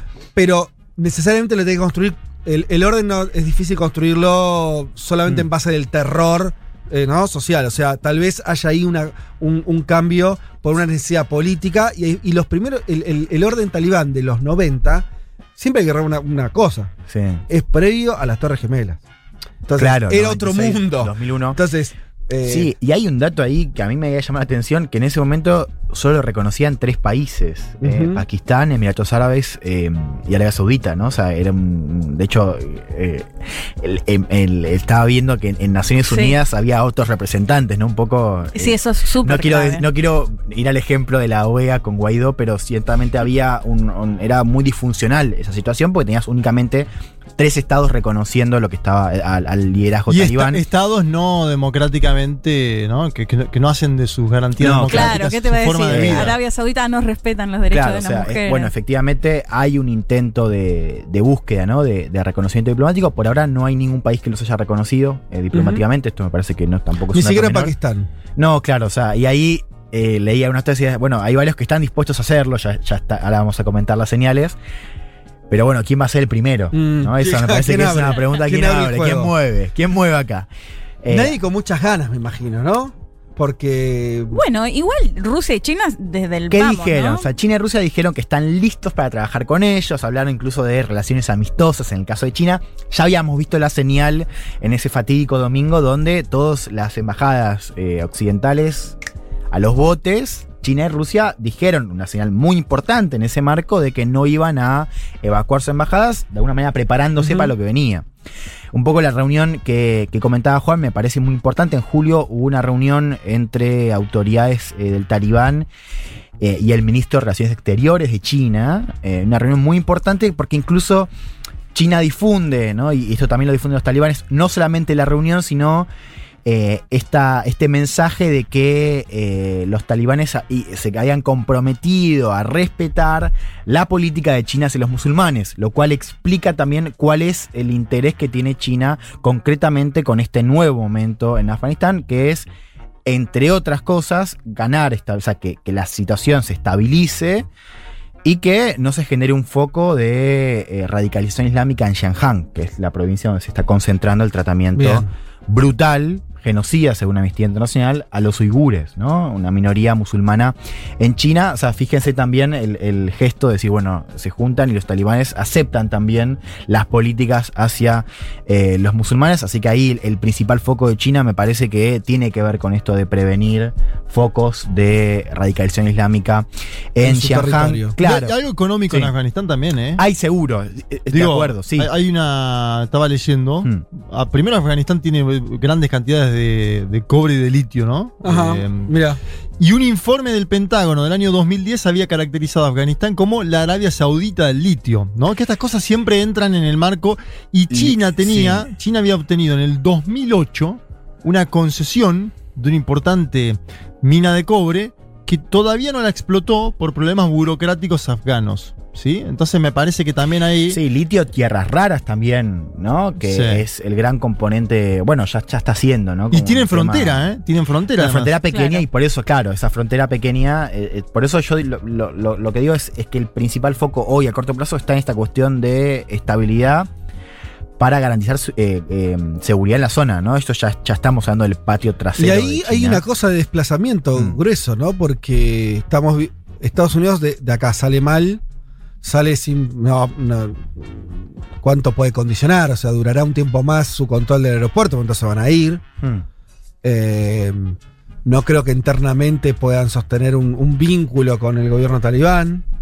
Quiero decir, y muy distinto a, a China que se le da una serie de posibilidades de juego. Posibilidad de juego y yo- yo- No porque yo por lo que aliado veo, por lo que veo sí hoy, eh, yo creo que hoy está primando un enfoque más defensivo que ofensivo. Es decir, efectivamente hay oportunidades, un poco Juan las mencionaba. Hoy lo cierto es que las inversiones de China son fuertes en esa zona, pero no en Afganistán. O sea, Afganistán es importante por, por, la- por el, el- el lugar donde está ubicado. Sí. Sí. No hay un compromiso económico que vos decís hay que mantenerlo. Eso no. Es verdad que hay potencialidad muy importante. Potencialidad, eso. Yo creo que eso es a futuro, pero hoy, y de hecho, sí leía eh, unas notas que me parecían muy interesantes porque se vinculó un poco lo que decías vos al principio, que la prensa estatal china, cada vez que hablaba de Afganistán, reforzaba esta idea de el cementerio de potencias, ¿no? Como de Mm. que nadie, se, como para decir, no, no, no nos podemos meter, No, porque la historia obvio. nos da una El lección. famoso cementerio de los elefantes, la cancha de Colón, ¿te acordás Es que muy, se decía así? es muy, es claro, el cementerio de los elefantes. Es muy interesante también cómo aparecen estas cosas en la prensa china, que eh, prensa estatal, por supuesto, incluso en la inteligencia comunista empieza esta eh, inteligencia con, con Eh, empieza esta cosa de, o sea, se habla de Afganistán con esa cosa de, de un territorio que no suele ser ameno con las eh, potencias extranjeras. Yo creo que hoy estamos viendo una cosa más defensiva, sobre todo en ese punto de vista de seguridad, pero es cierto que hay potencialidad y que, bueno, eso va a ser parte No, y además que cambia el escenario 2001. Momento, Ah, eso ni hablar. momento en el que cae el talibán, 2001. Mm. Eh, China estaba ingresando a la Organización Mundial del Comercio, era otro planeta. Sí. Por eso, eso, totalmente. eso es un dato que hay que tener siempre para. O sea, tal vez más que la pregunta de cuánto cambiaron los talibanes en un sentido filosófico, porque andás a ver, y tal vez lo, me, me sumo a la tesis, tal vez poco, porque la verdad que, no sé. Sí, eh, muy, muy difícil. El mundo cambió mucho. Las circunstancias de Afganistán después de 20 años de invasión seguramente son, ot- digo, claramente son otras. eh, y las obligaciones de, de quienes ahora van a gobernar ese país también son otras. Total, efectivamente, es, es otro momento del mundo en todo sentido. Eh, bueno, algo similar pasa con Pakistán en términos, bueno, la frontera de Pakistán es mucho más grande, es mucho más importante y es mucho más, más porosa también, un poco aplicando a la, historia de eh, talibanes que iban y venían. Ahí también hay una amenaza eh, para Pakistán respecto a, bueno, empoderamiento de los eh, talibanes pakistanes, lo cual también son un grupo digamos, menos importante en, Afganis- eh, en Pakistán que en Afganistán, pero son un grupo al fin. Hay también ahí ciertas preocupaciones de seguridad. Y hay otra cosa que tenemos que mirar, esto lo digo simplemente para tenerlo en el radar, que es India. Porque India sabemos, digo, enemigo público de, o enemigo público, adversario estratégico de, De de Pakistán. ¿no? Con, por Ca- Cachemira, una frontera que se está haciendo cada vez más importante por la distancia que están tomando India de China, que también comparten una frontera bastante espesa. Eh, y donde empieza ahí, está, esta idea de que India pierde mucho con este juego y que se tiene que cuidar a ver qué pasa con Pakistán y qué pasa con, con China también, ¿no? En un momento donde se están alejando cada vez más. India también, vale la pena eh, remarcarlo, un jugador clave en la estrategia de contrapeso de Estados Unidos en Asia-Pacífico. India para Estados, para Estados Unidos es cada vez más importante, así que aún si Estados Unidos se quiere retirar, también tiene que prestar atención a ver cómo se lleva a India Eh, te quiero llevar, eh, Juan, no, no, no quiero que cerremos sin. Estuvimos hablando mucho de, de Afganistán, Hmm. pensándolo desde Afganistán, las circunstancias que lo rodean, eh, Pakistán, China, etc. Hablemos de Estados Unidos Dale. desde adentro. Quiero decir, yo que vi, Hmm. y quiero que me amplíes tu mirada. Sí. Un a Biden y, a- y a los, lo- los que salieron a hablar en- eh, por el gobierno norteamericano, dando explicaciones medio erráticas sobre esta idea de se nos, Y nos tuvimos, contradictorias. nos tuvimos que ir a la mierda, básicamente, Sí. ¿no? Esa es la situación, nos corrieron, nos corrieron con, con, con tres chasquibunes. y entonces empezaron a, eh, a decir, no, bueno, pero esto, eh, viste, ve- No, culpando al ejército afgano, ¿no? Eso Sí, también. bueno, sí. Eso me pareció lo más patético. Sí, sí, sí. culpar al pobre ejército afgano de, de tu, de tu derrota. Al cual pero- ellos financiaron con 83 mil palos. Claro, pero bueno, eh, eh, se lo están cobrando a Biden adentro. Trump que salió a hablar y a decir, ah, mirá lo que te pasó. ¿Qué- cómo, cómo se está leyendo? Y, y una cosa que, que no sé si. que Sí. es mucha crítica de muchos sectores. O sea, eh, algunos incluso de una mirada como si Biden hubiera en esta decisión enfrentado cierto aparato que, militar que le pedía Sí. quedarse. Bueno, No sé qué pensar. Yo hay una, hay una reacción Sí. que, que está también muy fuerte, que es no solamente el aparato de seguridad, sino todo el establishment bien pensante de las relaciones internacionales, los Mm. llamados pundits, ¿no? Y los académicos, todos saliendo a escribir, en una semana escribieron todos. Ajá. O sea, tipos popes, ¿no? Que tienen mucha llegada eh, en- a la- Sí. al Departamento de Estado. Todos hablando del fracaso de Estados Unidos, ¿no? Lo cual es un mensaje que ya empieza a acceder a Biden, ¿no? Y Mm. que vuelve un poco. Yo eh, lo diría así, me parece que eh, estas ideas que vimos sobre el declive de Estados Unidos muy presentes en la era Trump, ¿no? Con esto, bueno, esto es un, es un síntoma, una enfermedad, que un poco se fueron cuando llega Biden, porque la- la- las dejamos de ver con este mensaje que Estados Unidos está de vuelta y los planes de Biden y, y ahora vuelve ese fantasma del declive que lo estuvimos leyendo mucho en estas, en estas análisis, que por supuesto también le indulgaron bastante a Biden por, por, la, por la errática campaña de salida, ¿no? Muy caótica por esto que decís vos, ¿no? Mal planificada. Al final era así, Estados Unidos estaba de vuelta, pero viste que se dice con los jugadores. Claro, está de vuelta. pero, ¿no? Está- pero sí me parece que hay un dato importante, no solamente la reacción de, bueno, también hay una rosca en los sectores de inteligencia que tenemos que mencionar, porque A ver. No, a ver, eh, que, que, que creo es muy interesante. Por supuesto, tenemos muy poca información disponible, pero sí uno puede advertir que hay un tira de afloje Sí.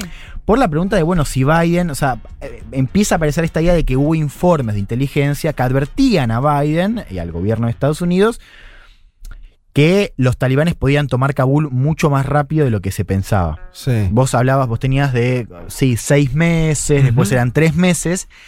Y supuestamente había informes que decían que era una situación inminente, ¿no? Y acá la pregunta es si Biden lo sabía eh, o no. Digamos, si Mm. Biden los, los- los ignoró. Igual yo pregunto, ¿en qué Sí. cambia? Digamos, en definitiva sabían que los talibanes iban a tomar el control, ¿no? Si eran dos semanas o seis meses, Sí. es un fracaso igual.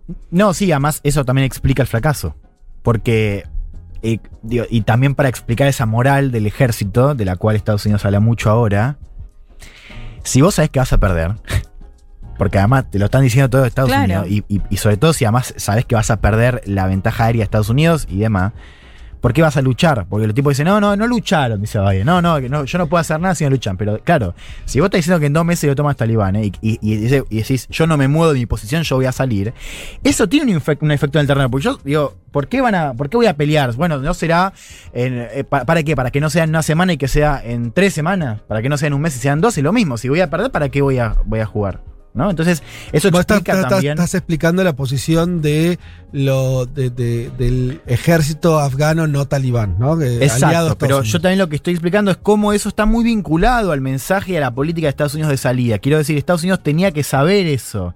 Eh, cuando digo eso, es el impacto que iba a tener la decisión de irse eh, sin ningún pero, decir, bueno, nosotros para tal fecha vamos a estar completamente afuera, ¿no? Y esta salida ordenada en el sentido de fases, ¿no? Pero cumplía rajatabla con los informes que se empiezan a hacer públicos de el gobierno sabe que los talibanes van a tomar el poder en al menos tres meses. Entonces ahí ya eso tiene un efecto en la, cuestión del clima y la moral. Y después hay una cuestión importante que creo que también es, parte de la rosca en estos sectores de inteligencia y de seguridad, que es la cuestión de, eh, o sea, Estados Unidos creía que en los papeles el ejército era mucho más, estaba mucho mejor preparado y era mucho más eh, voluminosos, o sea, tenían más combatientes que lo que efectivamente tenían. Porque nosotros, digamos, hablaban de 300.000 efectivos. Entonces, claro, Estados Unidos cuando salió decía, che, son muchos más. Lo hemos escuchado acá el audio. Sí, sí, sí.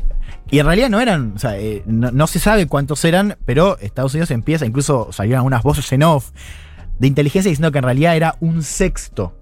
O sea, que el ejército ya estaba tan pelado que era un sexto de lo que había. De, de todas maneras hay algo conceptual ahí, ¿no? Yo Mm. creo que hay eh, esa, eh, esa línea argumental de incluso la que dice, bueno, eran 300.000 o un sexto, quiere, me parece, encubrir una situación más colonial de lo que estaban admitiendo. Quiere decir, hay una Mm. ocupación, el, el gobierno afgano que, que- que estaba puesto y su ejército eran solamente, era una cosa que sobrevivía a pulmotor porque Estados Unidos estaba ahí. Creo que No, esa eso ni hablar, No, sí. pero, pero eso, eso no se termina de decir en Estados Unidos así como lo estoy diciendo. De Eh, ninguna manera. ¿cómo? Se ¿Qué es lo mantiene no la se dice? Bueno, se mantiene la ficción de que Hubo una un democracia. de que había un gobierno afgano, que había tropas afganas, Mm. discusión si eran muchas menos, de si Estados Unidos las entrenó bien o mal, Claro. pero no se dice, todo eso era una pantomima y, y Nadie tenés- dice que era un gobierno títere, ¿no? No, yo yo sí he leído a- análisis eh, con esta, recuperando esta posición más estructural, de diciendo que fue un error incluso haber entrado a Afganistán y haber sostenido la guerra. Sí lo he leído incluso de, de- de- de académicos que no son de la izquierda, ¿no? Pero sí. Es un balance totalmente acertado no, en un punto. No, claro, a lo que voy es que existieron esos. Lo que pasa también es que se pasaron un poco de rosca porque, Dios, Biden ahí tiene la responsabilidad de la salida, más no de la, de la idea. o sea, hubo también tres gobiernos, lo hemos comentado la semana pasada. Pero él habló en nombre de todos los gobiernos, Biden. Fíjate, yo analizaba la frase. Él dice, Sí. nuestra misión en Afganistán nunca se suponía que fuera construir una nación. Hmm. Nunca se supuso que estuviera creando una democracia centralizada y unificada. Tremenda esa parte. Nuestro único interés nacional vital sigue siendo hoy lo que siempre ha sido prevenir un ataque en la patria estadounidense. Ahí el tipo Claro. está diciendo, es una honestidad brutal que hace mucho yo no escuchaba. Está diciendo, lo único que nos importaba a nosotros como Estado de Nación es que Claro. no ataquen. De hecho, yo- mentir- sí. Mm. perdón, volví a escuchar el discurso de Bush en el momento en el que fueron, y él lo dice claramente, ¿eh? dice que, no, no sé si que va a evitar, pero que van a luchar contra el terrorismo, ¿no? En esta idea. Después dice, bueno, le vamos a llevar la libertad, pero Sí. como algo más secundario. Sí. Yo lo, lo que pienso es, es todo me parece tan ficticio, porque de hecho, el hecho de, si, si esta era la idea de ir a combatir el terrorismo, empezar los diálogos ya con los Sí. talibanes y reconocerlos como un actor para negociar.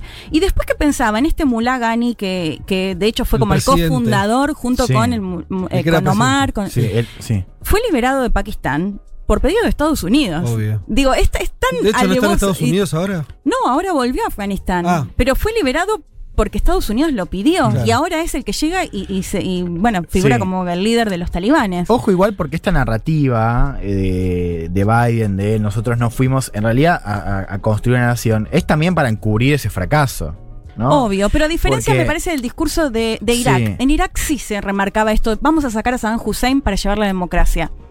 No, no es que estoy defendiendo a Estados No, no, sí, Unidos, sí. pero No, sí me acuerdo una- que era un poco más Para fuerte mí el es un elemento ad discurso hoc este de Joe que, Biden. que claramente ahora lo utiliza porque fue No, un pero fracaso a lo que total. voy es que- es Ellos que- decían que iban a construir la democracia en Afganistán, o que iban con eso. Y ahora es un argumento ad hoc para decir, por algo nos fuimos, muchachos. Porque después dice Biden, textual, después de 20 años, aprendí por las malas que nunca hubo un buen momento para sacar a las fuerzas estadounidenses. Y ahí está hablando también como el vicepresidente de Obama que fue. Sí, sí, un dato importante, y esto me parece que lo, o sea, lo deja mejor parado Biden, que es que Biden, eh, cuando Obama profundiza la intervención, Biden se decía en ese entonces, y se dijo por supuesto No ahora, que claro, él estaba en contra, digamos. Él- él- de hecho, le hemos comentado cuando hicimos esa primera columna respecto a- a la- al anuncio de salida. Te quiero pasar dos audios, eh, porque esta semana hubo una entrevista de Biden, eh, que fue la primera entrevista, y por ahora la única, creo, después de, de lo que pasó en Kabul, eh, con el medio ABC, donde a él le preguntan, le dicen, ¿no cree que esto se podría haber manejado de otra manera?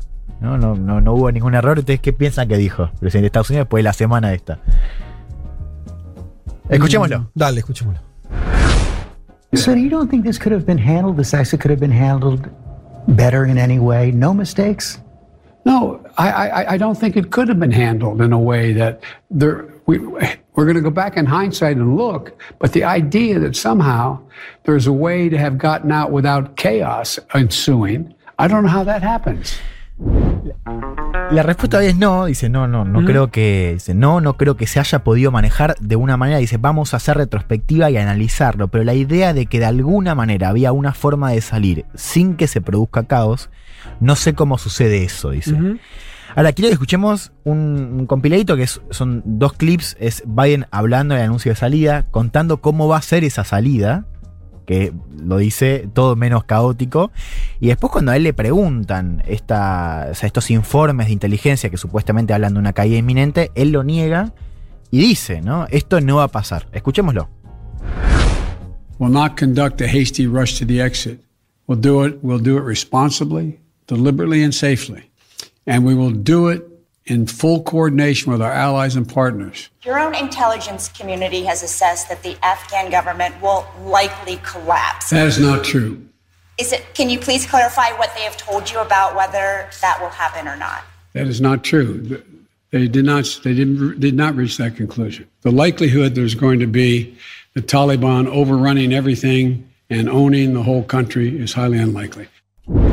Discursos que envejecen mal, ¿no? Sí, Sería el título. Dice, no vamos a llevar a cabo una carrera apresurada de la salida, lo haremos de manera responsable, deliberada y segura, y lo haremos en total coordinación con nuestros aliados y socios. Y después de esta pregunta por los informes de inteligencia, hablando de esta caída inminente, dice, no es verdad, no llegaron a esa conclusión. La posibilidad de que los talibanes invadan todo y se adueñen de todo el país es altamente improbable. Bueno, eh, a, a mí eh, está- muy bien todo eso. Yo lo que, lo Sí. que veo es eh, que sí hay que darle a Biden el, el- O sea, es el presidente que se retiró. Quiero decir, es el presidente que terminó la ocupación. Me Mm. parece que eso nos empaña el elogio a eso porque los talibanes son gente horrible. Lo cual también es cierto, ¿no? Pero digo, tratemos de hacer abstracción de eso. Sí, el Creo tema que- es, si no hubiese sido vicepresidente de Obama, quizás Eh, cambiaba un poco, ¿no? Bueno, No, está bien, pero te quiero decir, vos tuviste 20 años, pasaron republicanos, demócratas, todos fueron. El propio Obama, el Mm. propio Obama, chicos, lo, lo acabas de decir. Sí, el premio Nobel enviaba- Obama fue, el- fue que- el que más Profundizó. sí, profundizó, metió Sí, 110 mil hombres. Eh, Trump tuvo cuatro años y está bien, se empezó el retiro. Claramente había un final a No, la vista. de hecho hay que reconocerle a Trump que él siempre tuvo, de hecho en campaña, No quería- decir la idea de basta de estas guerras de Medio Oriente, Eh, países pero- lejos. sí.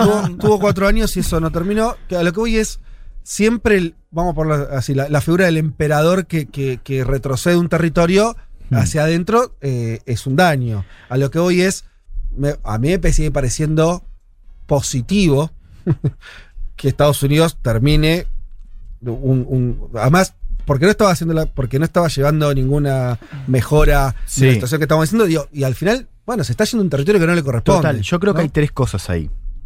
Y- o tres niveles, ¿no? El primero, efectivamente, es la cuestión eso de, de estructural. Y cuando Biden dice esto demuestra que profundizar la intervención o extenderla no iba a cambiar en nada, tiene razón. Sí. Y ahí demuestra esto de que el problema no lo crea él. En todo caso, es imputable a. ¿Cómo le decimos? Ya no es un esta- es, es, es, eh, el aparato de poder de Estados Unidos que fue profundizado por diferentes administraciones de diferente signo también. Todos tuvieron una misma idea, un mismo paradigma rector también, por Y más de que la perdón, operación sea distinta. Delman, Sí. acordate, 2001, cuando eh, Bush, una persona con cualidades intelectuales muy reducidas, hace esa invasión, se le encolumnan los demócratas Mm. de todos los pelajes. Sí. José Eso- María eso no hay que olvidarlo. Clinton, Sí. quiero decir, Biden. agarra todo, ¿no? Sí, decir, entonces- así, tomando, reforzando lo que Claro. vos decís, que es estructural eso. Entonces Sí. ahí estamos de No, acuerdo. incluso tuvo un apoyo internacional, no te diría grande, pero lo tuvo. No, sí, lo tuvo y tuvo también apoyo popular, lo cual hay una diferencia Exacto. muy importante respecto a lo que vemos ahora. Entonces, eso es lo primero. Y ahí está claro, lo que dice Biden es cierto.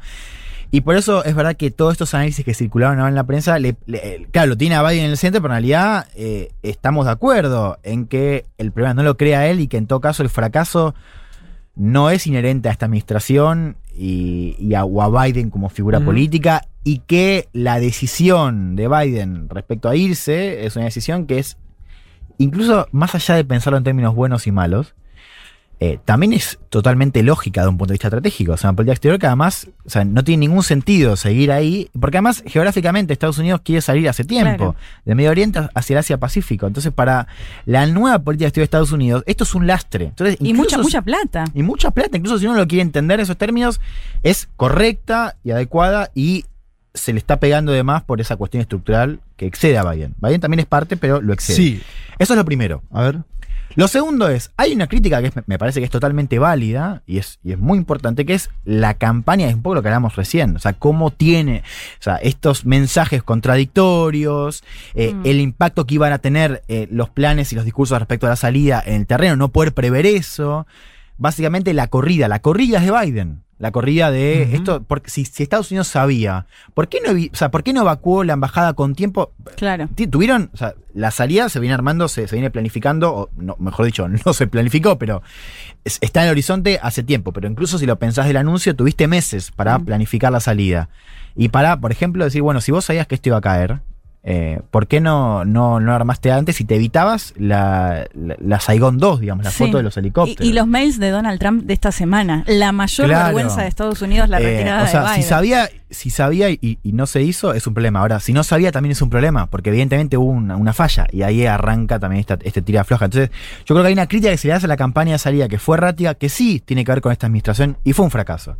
Y lo tercero, y con esto cierro, Sí. que es un tercer nivel, que es lo que esto nos dice sobre otra cosa que es mucho más estructural también, que es sobre la percepción del poder de Estados Unidos, porque una buena parte de esas eh, notas, hicieron incluso notas que circularon en América Latina, lo, leímos a Juan Tocatlián en, el Diplo, notas incluso en, en África, en, en Europa que, y en Asia, que decían esto muestra estos cambios eh, en, la, en, la política de Estados Unidos y por qué nosotros como aliados, esto sobre todo en Europa, no podemos confiar en Estados Unidos, ¿no? Como este, esta idea del declive de Estados Unidos que vuelve después del momento. Que es el de otro Trump. dato que eh, le puede dar toda la vuelta al asunto, pero eso también está co- como otro dato estructural, ¿no? Exacto. No, no es un ¿no? Estados Unidos eh, que vos decís. Che, Esa cada- nota de cada- Foreign Policy era, ¿no? Como diciendo, no, muchachos, no fue tan dramática, Sí, ¿no? La está nota. la reducción de daños, la, la hemos leído de parte de las plumas no es más tan no fue tan dramático. He visto las plumas. Pero, pero la verdad que es, el dato es- no parece un Estados Unidos más poderoso que, que el que había hace 20 años, sino todo lo contrario. No, It's no, total. Y, y- y simplemente esto también de ver cómo afecta al poder. O sea, hay una cosa de la percepción de ese declive que es importante. Sí. Aunque el declive, aunque Estados Unidos siga siendo la potencia, Sí.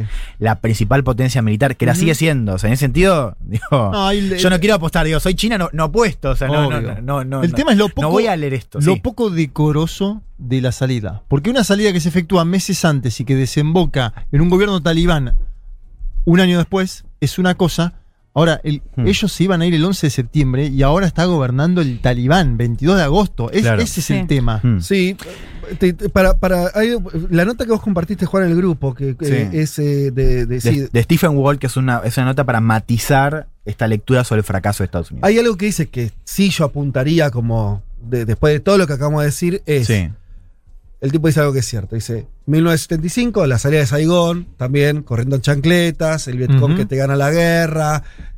Después dice, dice el tipo, bueno, ¿qué vino? ¿Vino una etapa de, de donde Estados Unidos eh, entró en un declive o donde le ganó a su archienemigo de la Guerra Fría? Y la verdad que pasó lo segundo. Sí. Hmm. Lo cual, a lo que voy es, me parece... Pero le baja mucho el precio a China en ese momento histórico No. y comparándolo con ahora, ¿no? Total, total. No Pero, menciona dos veces a China y muy al pasar. Sí, pero me parece que sí está bien, y se toca con lo que dice recién Juan, que es, la, vos, vos podés tener una escenografía de una derrota muy patente, vergonzante, te corren tipos con turbantes a la Sí. primera potencia del mundo, y eso puede exagerar una lectura medio catastrofista Hmm. que tal vez no esté ocurriendo. De que es el declive ya de los. Estados Unidos de Claro. América, ¿no? y, ahí, ¿No? y ahí el ejemplo de Vietnam sirve, porque toda la lectura después de Vietnam es, viste, ah, bueno, ahora los pueblos del mundo le van a decir a Estados Sí. Unido que Sí. no juega en- más y no. No parecería foco, igual no que sé. China vaya a implosionar como lo hizo la Unión Soviética. Igual no parecería. La mirada muy puesta en Taiwán, ¿no? Bueno, que es que claro, es el, el- ahora es eh, esto se está tomando de como ejemplo para mirar lo que lo que podría puede pasar, llegar a pasar, sí. en Taiwán, ¿no? Eh, pero también me interesa este punto de al margen de lo que pensemos sobre el declive, si está exagerado o no.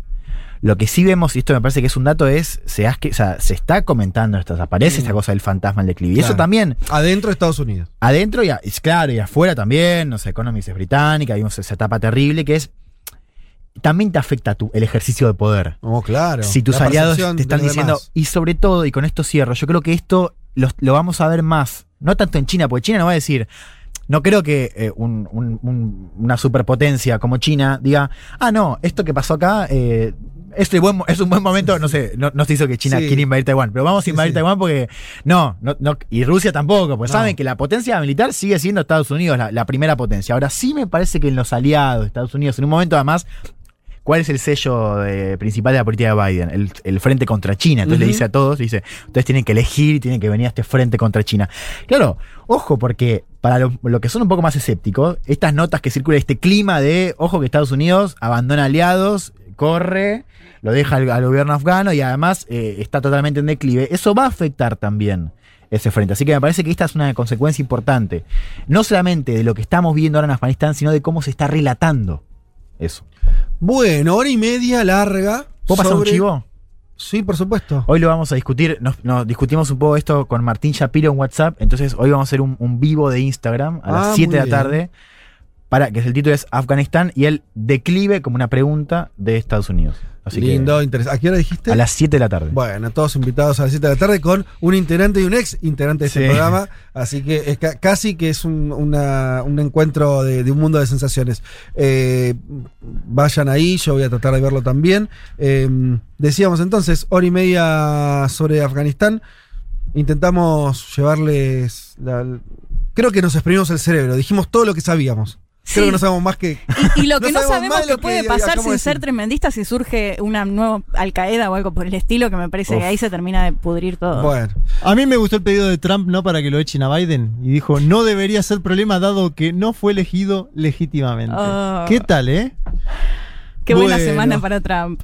Bueno, che, eh, bueno, muchos mensajes, eh, pero bueno, cerramos acá y nos vamos a otros temas que también los tenemos. Perfiles históricos, leyendas mundiales. Y vidas insólitas. Por Leti Martínez.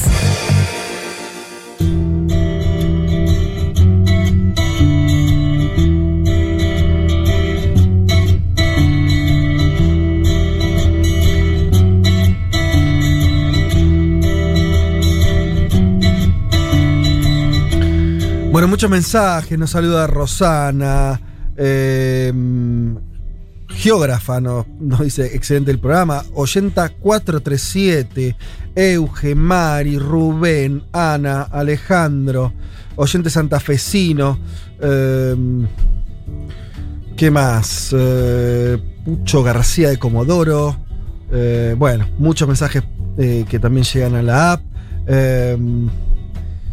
Eh, también, bueno, Paloma Cariñani nos dice, no entendí lo de Taiwán, no lo vamos a desarrollar ahora, pero básicamente, Palo, una de las cosas que se decía es que...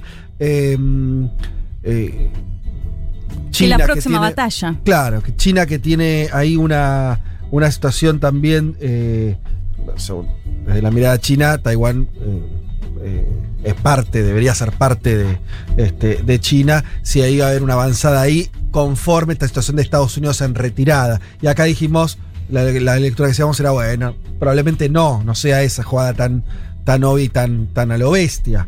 Eh, eso, eso nada más. Eh, pero no, no profundizamos. Hablaremos en un momento también con un poco más de profundidad de cómo viene esa cuestión. Bueno, preguntas que quedan, ¿no? Natalie se pregunta, ¿qué implicancias tiene esto de Afganistán en la ruta de la seda? Eh, bueno, eh, hay una recomendación que, está bien que hace un oyente y la hago porque la leí es interesante, eh, de Teresa Bo, eh, corresponsal. De hecho, la buscamos como nota, lo podemos decir, no, la, encontramos. Estuvo, estos días estuvo muy demandada, eh, pero mm, es que estuvo muchas veces en, en Afganistán y, esta oyente envía una nota que salió en página 12 donde cuenta algunas cosas interesantes de, ella como corresponsal. En fin, pero bueno, cambiamos de tema, ¿sí? Cambiamos, corte, vamos a, otra cuestión. Vamos al perfil de que nos preparaste, Leti, sobre Ángela Mer Angela, ¿no? Angela, así es. Angela Merkel. Angela Merkel, que como decíamos, hace 16 años que gobierna, que es la canciller de Alemania, y que en septiembre, bueno, va a haber elecciones y ya estamos eh, prontos al final de eh, esta canciller que, como decíamos, cuenta con una altísima popularidad. Antes, cuando termines, Sí. eh, quiero que, si tenemos tres minutos, hablemos de una cosa de la cuestión de la reelección que yo vi ahí que me. Eh, para discutir, justamente pensando en, en alguien que no, no tuvo ese- esa limitación. No, porque Como bien decís, se retira.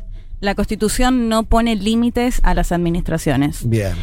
Eh, como siempre digo, arrancamos por el inicio, su origen. Ella nació el 17 de julio de 1954 en Hamburgo, Hamburgo, en la entonces Alemania Occidental, es decir, la Alemania capitalista, ¿no? En esta división, o eh, cuando todavía existía el muro de Berlín. Ella es hija de Horst Kastner, pastor luterano, y de Herling Hens, que era em, profesora de inglés y de latín.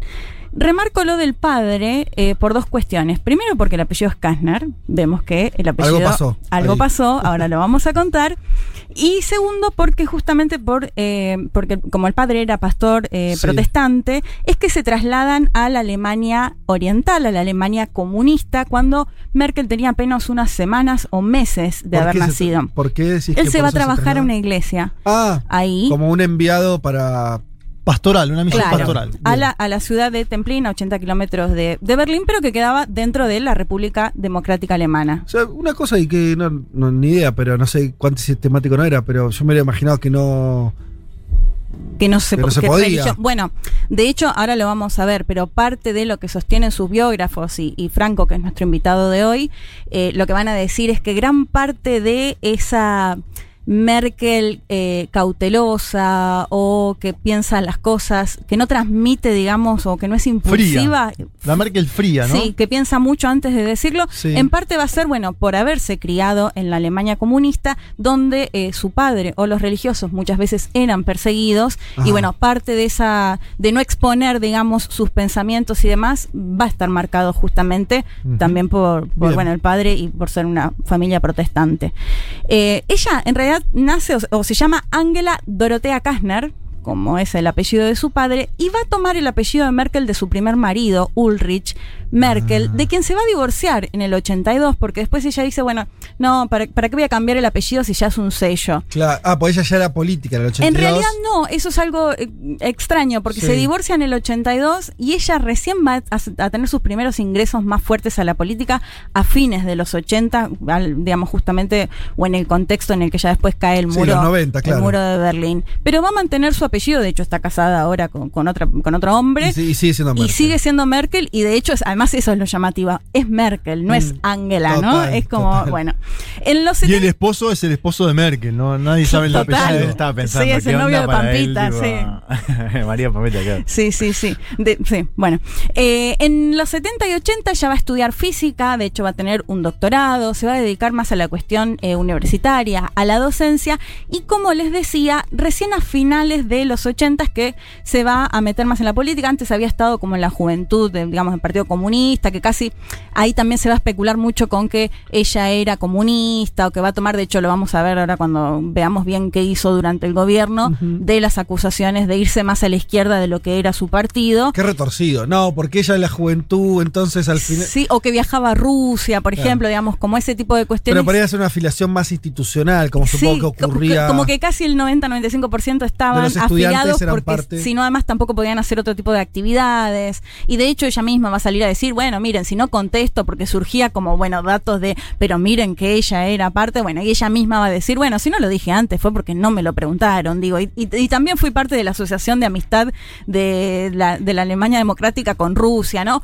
Pero Mm. bueno, todo esto va a girar un poco en torno a su figura, sobre todo cuando ya empieza a ser una política más conocida. Ella va a empezar a, a militar, les decía, a finales de los 80, en el partido eh, Despertar Democrático, que se lo dejo a Franco para que lo pronuncie eh, en alemán. Alemán. Y si les parece, ya lo escuchamos justamente a Franco de Ledone. Él es doctor en comunicación por la Freie Universität Berlín, director del proyecto Epidemia Ultra. Y les decía que a partir del 25 de agosto van a empezar a sacar unos podcasts que se llaman Merkel, la canciller de las crisis, que lo que me decía es el único podcast en español que se puede escuchar acerca de ella. Lo escuchamos a él en esta ocasión que nos contaba cómo fueron esos primeros pasos de Merkel una vez que ya había ingresado a este partido Despertar Democrático en un segundo lugar y cómo pasa al primer lugar en este partido. Lo escuchamos. Ella era, era la número dos de ese partido que es eh, Despertar Democrático Demokratische Aufbruch en alemán y queda al frente del partido cuando se hace público que el número uno había tenido que ver eh, con la policía secreta, con ciertas situaciones ahí de la policía secreta de la RDA, de la Stasi. Entonces queda fuera de toda discusión. Ella termina siendo, digamos, la cabeza de, de ese movimiento justo cuando se empiezan a, a dar esta fusión con el partido de, en ese entonces canciller Helmut Kohl, la Unión Demócrata Cristiana, y Helmut Kohl justamente la elige para formar uno de sus gabinetes a partir del año de los 90, digamos, y ella pasa a ser ministra. Kohl lo que lograba con eso era cumplir de alguna manera con tener a una mujer en su gabinete, pero también a alguien del este y al mismo tiempo a alguien protestante, ¿no? Como que cumplía un montón de, entre comillas, cuotas.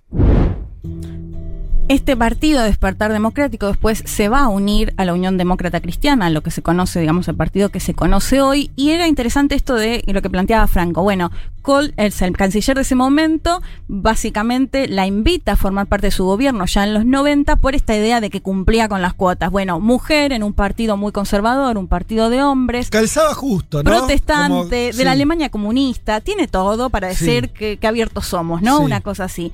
Pero todo esto, si bien eh, por un lado podría haber sido beneficioso porque, eh, digamos, la terminan invitando, va a ser ministra, además ocupando los típicos ministerios de mujeres, ¿no? Como el de la familia o el de la mujer, eh, el de ambiente. Em, le va a jugar también en contra, porque todo esto va a generar en torno a esto, ya lo vamos a ver una vez que ella en el 2000 eh, llega a ser la, la, presidenta del partido de la Unión Demócrata Cristiana y va a generar siempre, digamos, estas cuestiones, de hecho, Cole la llama la chica de Cole, digamos, algo que por ahí la, re, la reduce completamente y que va a generar las dudas acerca de, bueno, si está ahí por sus capacidades o si está ahí porque la pusieron por todas estas cuestiones, ¿no? De hecho, esto se va a ver, yo leí algunas notas del momento ya en el 2005, cuando se presenta para ser eh, canciller. Eh, notas, leía una nota del país, por ejemplo, eh, bueno, en, entre otras, que justamente decían que ni siquiera en su propia ciudad la bancaban por esta idea. De hecho, decían que ella había apoyado, ya que hablábamos de, de Afganistán, que había apoyado la invasión de Irak, como una cuestión de que no representaba los valores por ahí más de, de la Alemania comunista. En el 2005 ella finalmente le va a ganar por muy poco porcentaje a la, a la oposición en torno a esto que les decía, va a asumir con una Merkel débil, si se quiere, en cuanto al apoyo que recibía o lo que se esperaba de ella. Y algo que eh, leía en una de estas notas del país que me parece interesante para entender la Alemania de hoy también.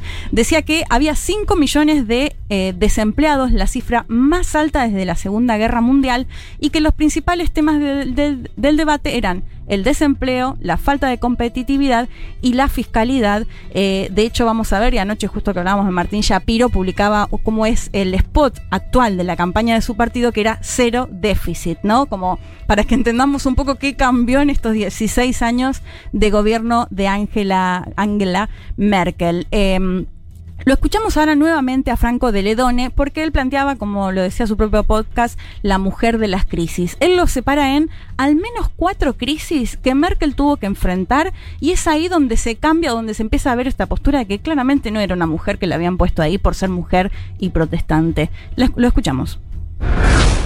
En primer lugar, la crisis del euro, que fue la primera gran crisis de la Unión Europea como tal, en términos de deuda, de problema financiero para, para los países, etcétera, y eh, con la consecuencia de la aparición o del, del refuerzo, digamos, de ciertos partidos de derecha radical que pudieron ver ahí la oportunidad de establecerse. Luego tuvo una decisión fundamental que significó un cambio clave para su partido y para su forma de pensar, que fue el abandono de la energía atómica, que significó un golpe importante para el propio programa de su partido. Y luego tuvo la llegada o la crisis humanitaria con la llegada de los refugiados. Dentro de su partido generó una grieta importante, pero al mismo tiempo intentó generar una imagen diferente de Alemania, una imagen de, una Alemania solidaria. Y la última crisis ya la conocemos, que es la de la pandemia, que todavía continúa y que fue la última y que la agarra cuando ella ya se estaba yendo del poder, tenga que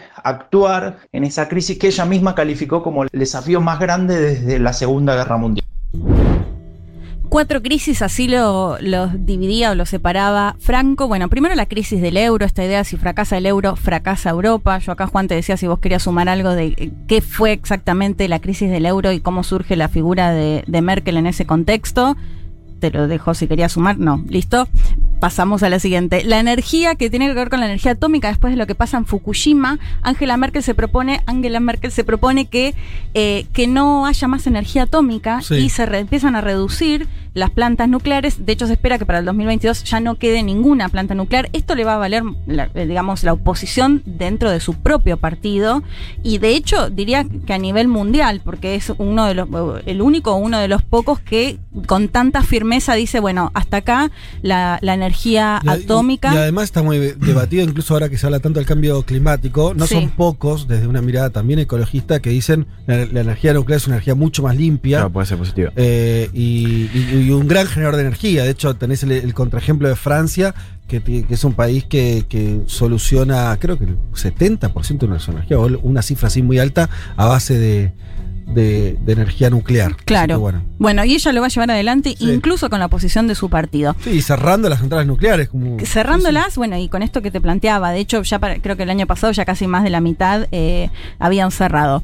Y después el otro gran tema tiene que ver con los refugiados en el 2015. Eh, yo escuchaba a Patricia Salazar, que es una colombiana que escribió una biografía sobre Merkel, la física del poder, y ella contaba que, porque lo que vamos a ver es un cambio de Merkel frente al hecho de recibir o no recibir a los refugiados, algo que todavía recobra tanta actualidad, que hay como un cambio de decir, bueno, sí, Alemania va, va a recibir a los refugiados. ¿Cómo se da esto? Bueno, lo que ella decía es que al menos hay dos o tres situaciones que golpean bastante a la sociedad eh, alemana en general. Una va a ser un encontronazo que se da, un encuentro que se da en eh, diálogo con la, con la canciller, en la cual una nena, esto en, en vivo, o sea, en un programa, eh, Palestina, que hacía un par de años que vivía en Alemania, le dice, bueno, a mí me van a expulsar de Alemania y a mí me gustaría seguir viviendo acá, poder estudiar acá. De hecho, lo que decían es que lo va a decir además en un perfecto alemán.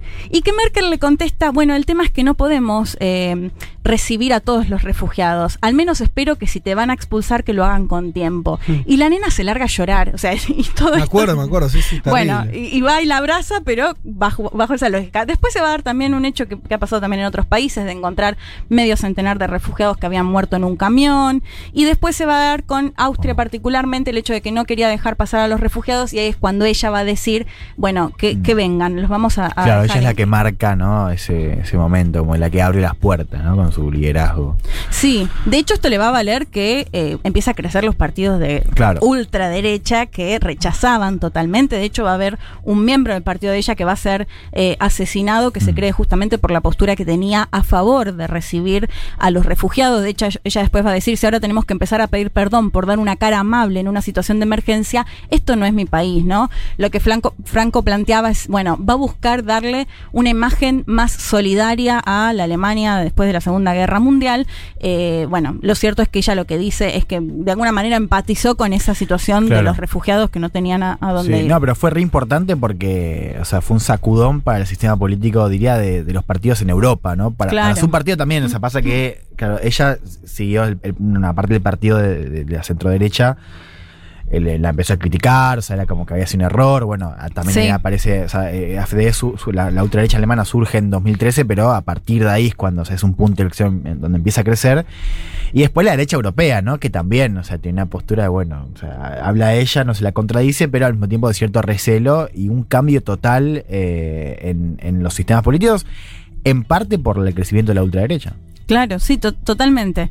Eh, pero bueno, ella, ah, digamos, ahí lo que se va a marcar es esta posición dura que Claro. piensa que tenía todos los factores en contra. Ella dice, no, Sí, tenemos, que, peros tenemos que ah, recibirlos. Más, más de un millón, Alemania, más de un millón de refugiados, creo que había. Sí.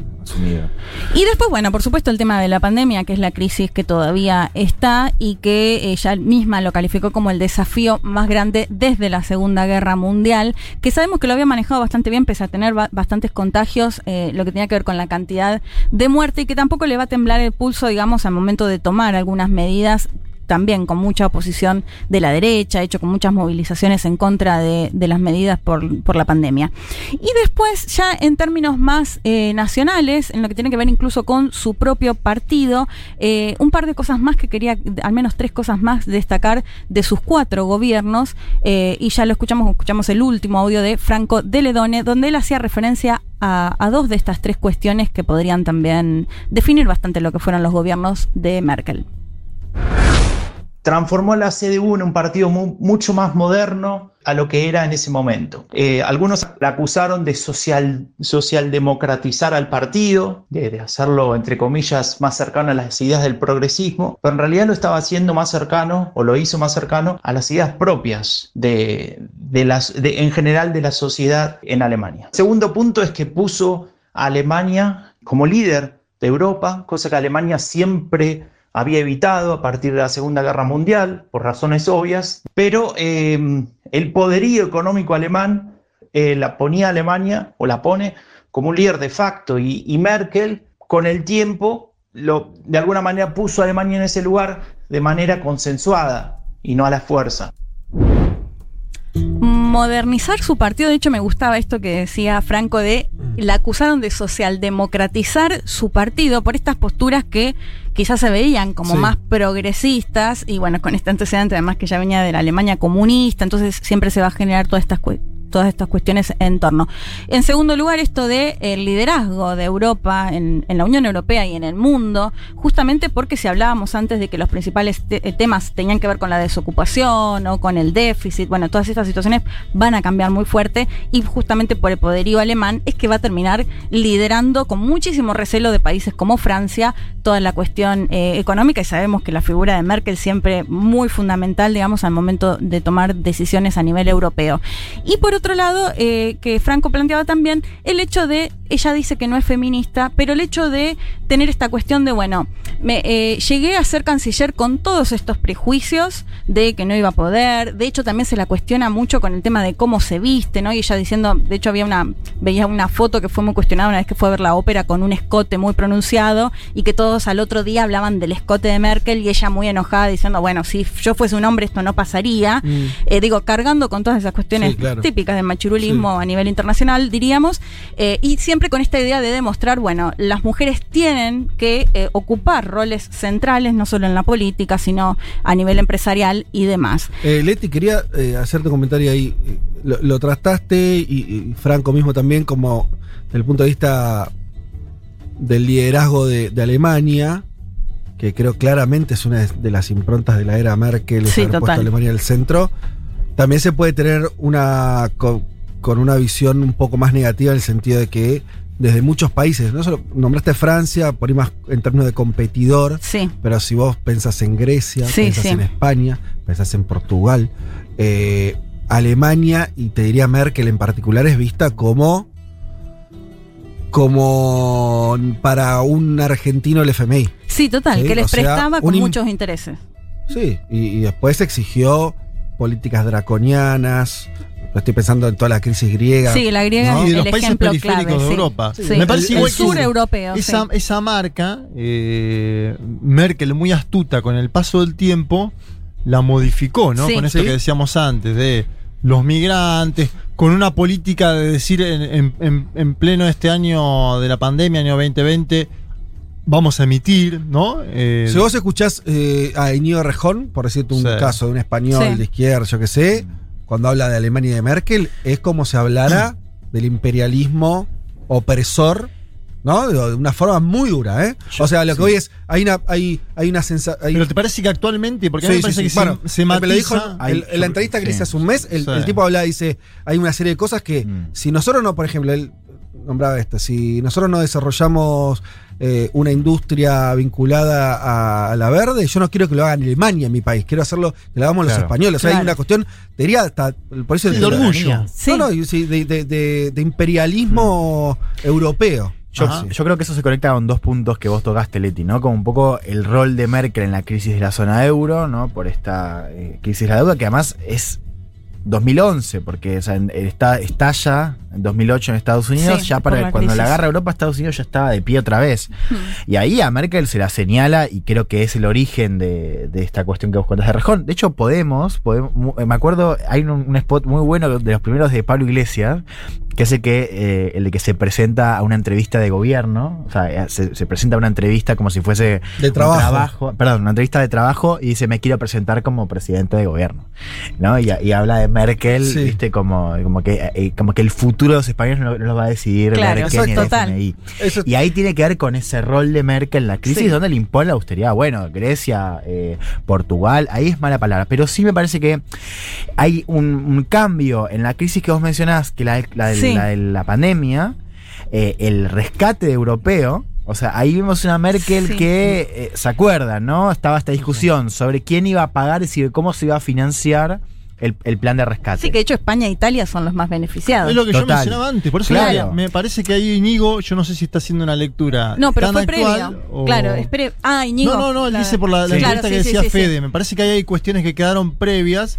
pero que Merkel en, en- en esta discusión Mm. europea Va a ser un cambio. se maquilló un poquito al menos. Sí. ¿no? Yo te digo, si vos ves las balanzas de pago, digo, es que Europa le sirve a un país, Claro. Alemania, al resto no le sirve. Pero- Quiere decir, hay, hay datos duros de la era Merkel, muy estructurales también, que Sí. dejan a todos medio culo para es, arriba. que, es que acá el tema son dos visiones, ¿no? Porque Sí. yo acá lo estaba planteando sobre todo La- desde la- los claro, alemanes y las total, alemanas y cómo ven que su país toma este liderazgo Total, sobre el resto y los pone Sí. de rodillas y los tiene que poner si no pagan, ¿no? Como el caso de Grecia y eso. Claro, y otras viéndolo y sobre todo desde los países eh, sureños de, de- de Sí. Europa. No, pero digo, eh, yo tomo un poco lo que decía Juan, como creo que. Olvídate de la percepción, como incluso hay algo en esta hoja de vida de Merkel, ¿no? Como decir, bueno, en 2011, como que hay algo de. como que se acomoda respecto al rol Mm. que tuvo, sobre todo con el sur de Europa, como. quizás no es eso de. no, no se repara, nada, pero me parece que hay una cuestión de. Como un, un aprendizaje y un cambio muy importante respecto a la posición, ¿no? Y de Porque- hecho yo veo al gobierno de Sánchez más dialogando con Angela Merkel que en situación de confrontación, digo, por poner un caso paradigmático y particular. Lo mismo Grecia, ni hablar, que incluso Sí. tiene un gobierno conservador Sí, ahora, ¿no? Estamos en medio de una pandemia, hay que ver de la vuelta. Sí, pero sí. sí, y pasa también, o sea, me parece que hay algo que se vincula un poco con esto y con la, la cuestión de lo que va a generar esa resaca, ¿no? Post-Merkel, que es. No tenés muchos líderes así hoy. O sea, No. este- o sea, el futuro no va. No, no, no vamos a estar con presencia de más Merkel, digo, más bien lo contrario en relación a, a- a los líderes europeos, ¿no? Y a lo que pueden llegar a imponer. Entonces, Sí. me parece eso también va a cambiar un poco, o está cambiando la percepción actual de Merkel en Europa, ¿no? De decir, bueno, después de Merkel, ¿qué tenés? Y puede ser mucho peor. Sí, de hecho, mira, Franco decía esto de, bueno, ella se va a terminar corriendo un poco más a la izquierda en el partido, más progresismo, porque va a ser una lectura de la sociedad alemana. Y en base a eso va a ser que responde. Ni siquiera ver, si ella ¿cómo tanto es pensaba. lectura? Claro, digo, esto que le, que le cuestionaban, más respondía a lo que la sociedad demandaba. Y esto me parece que es una particularidad, incluso esto, ¿no? Si hablábamos de la crisis del euro, del tema de Grecia, además, vamos a ver que ella va a cambiar su postura, e incluso también con el tema de los refugiados. ¿Se entiende? Digo, que va a ir respondiendo un poco a eh, el clamor o, o lo que esté pasando. Eh, ya para terminar, Sí. que sé que estamos recontrapasados, algún dato color. Habla ruso, de hecho, bueno, viajaba a. Rusia, por eso se considera que tiene muy buen vínculo con Putin, Mm. de quien vimos que le llevó un ramo de flores para despedirla Mm. en su última, en su último encuentro. De no hecho, debe pasar mucho a Putin que le hablen en su idioma, los otros líderes mundiales. Debe No. No. caso Muy extraño ese. Sí. Y a ella que le hablen en el alemán, porque habíamos dicho en la Ah, columna Putin de Putin que Putin no solo habla alemán, sino que además vivió también en, en la Alemania comunista. Es decir, que tienen varias cuestiones en común. De hecho, cuando se reunió con Biden, uno de los temas era el, gas- el gasoducto, este Nord Stream 2, eh, que bueno, que hay esta disputa con eh, Rusia. Y después la idea de que es una mujer muy sencilla, que se la ve en el supermercado, esto cuestionada por cómo se vestía muy tranquila, que con 67 años se retira de Alemania después de haber gobernado 16 años y que lo que me decía Franco es la primera canciller que se va porque ella decide irse y con una popularidad que en algunas encuestas sostienen que tiene entre el 70 y el 80%. Mira vos. Bueno. La mujer más poderosa, según Forbes. Un mundo de sensaciones. El programa que estaba esperando Angela Merkel para mostrar su costado humano, sensible y bonachón y perdonarle de una vez por todas la deuda a los griegos.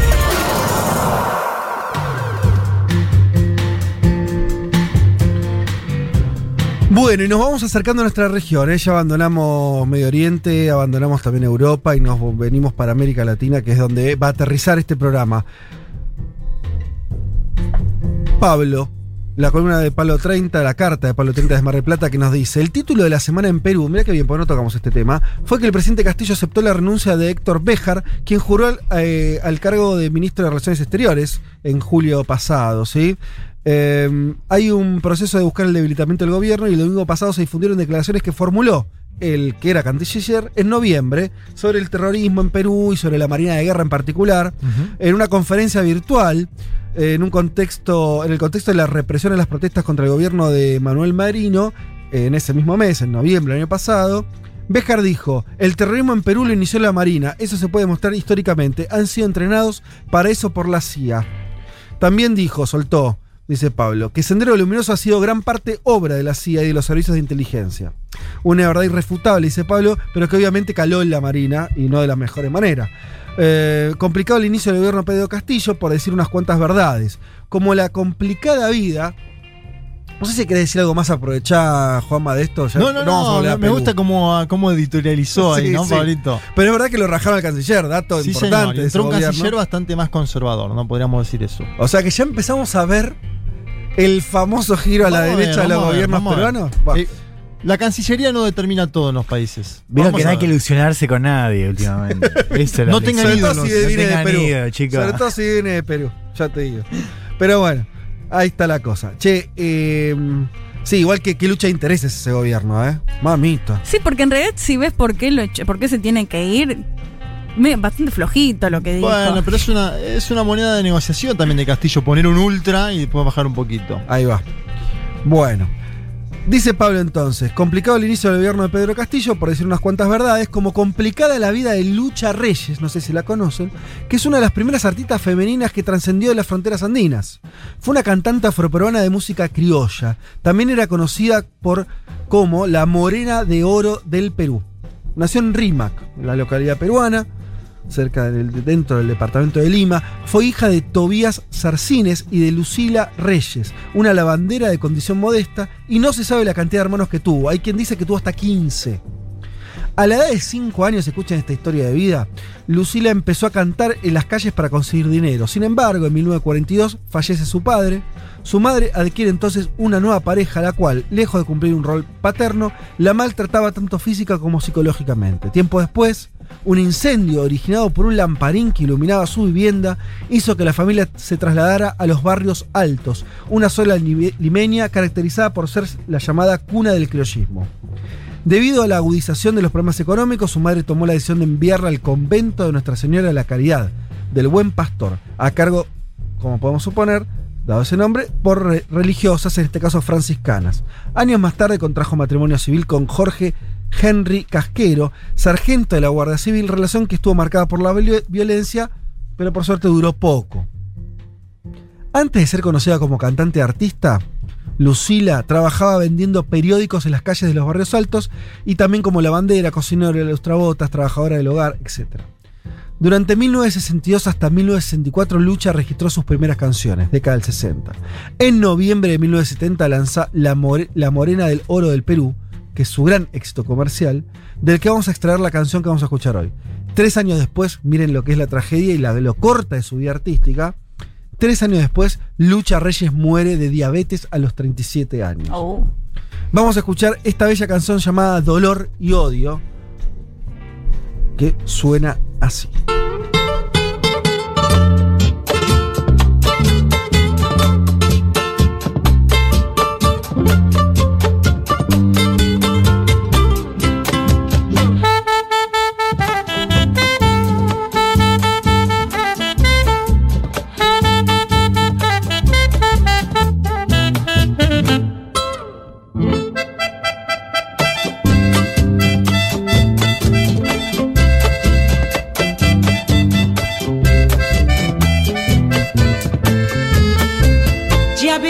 Yo tenía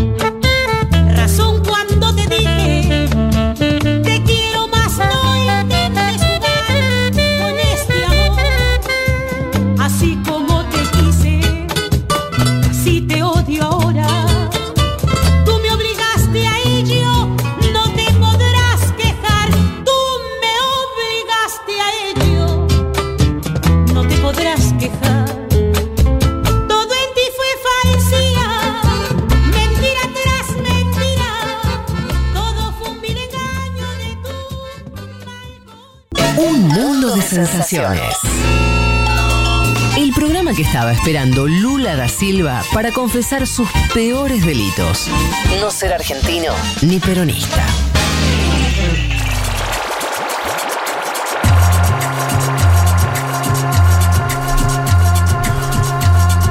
14 y 43 minutos de la tarde, este programa empieza su ocaso, no sin antes meternos de lleno en lo que está ocurriendo en Brasil.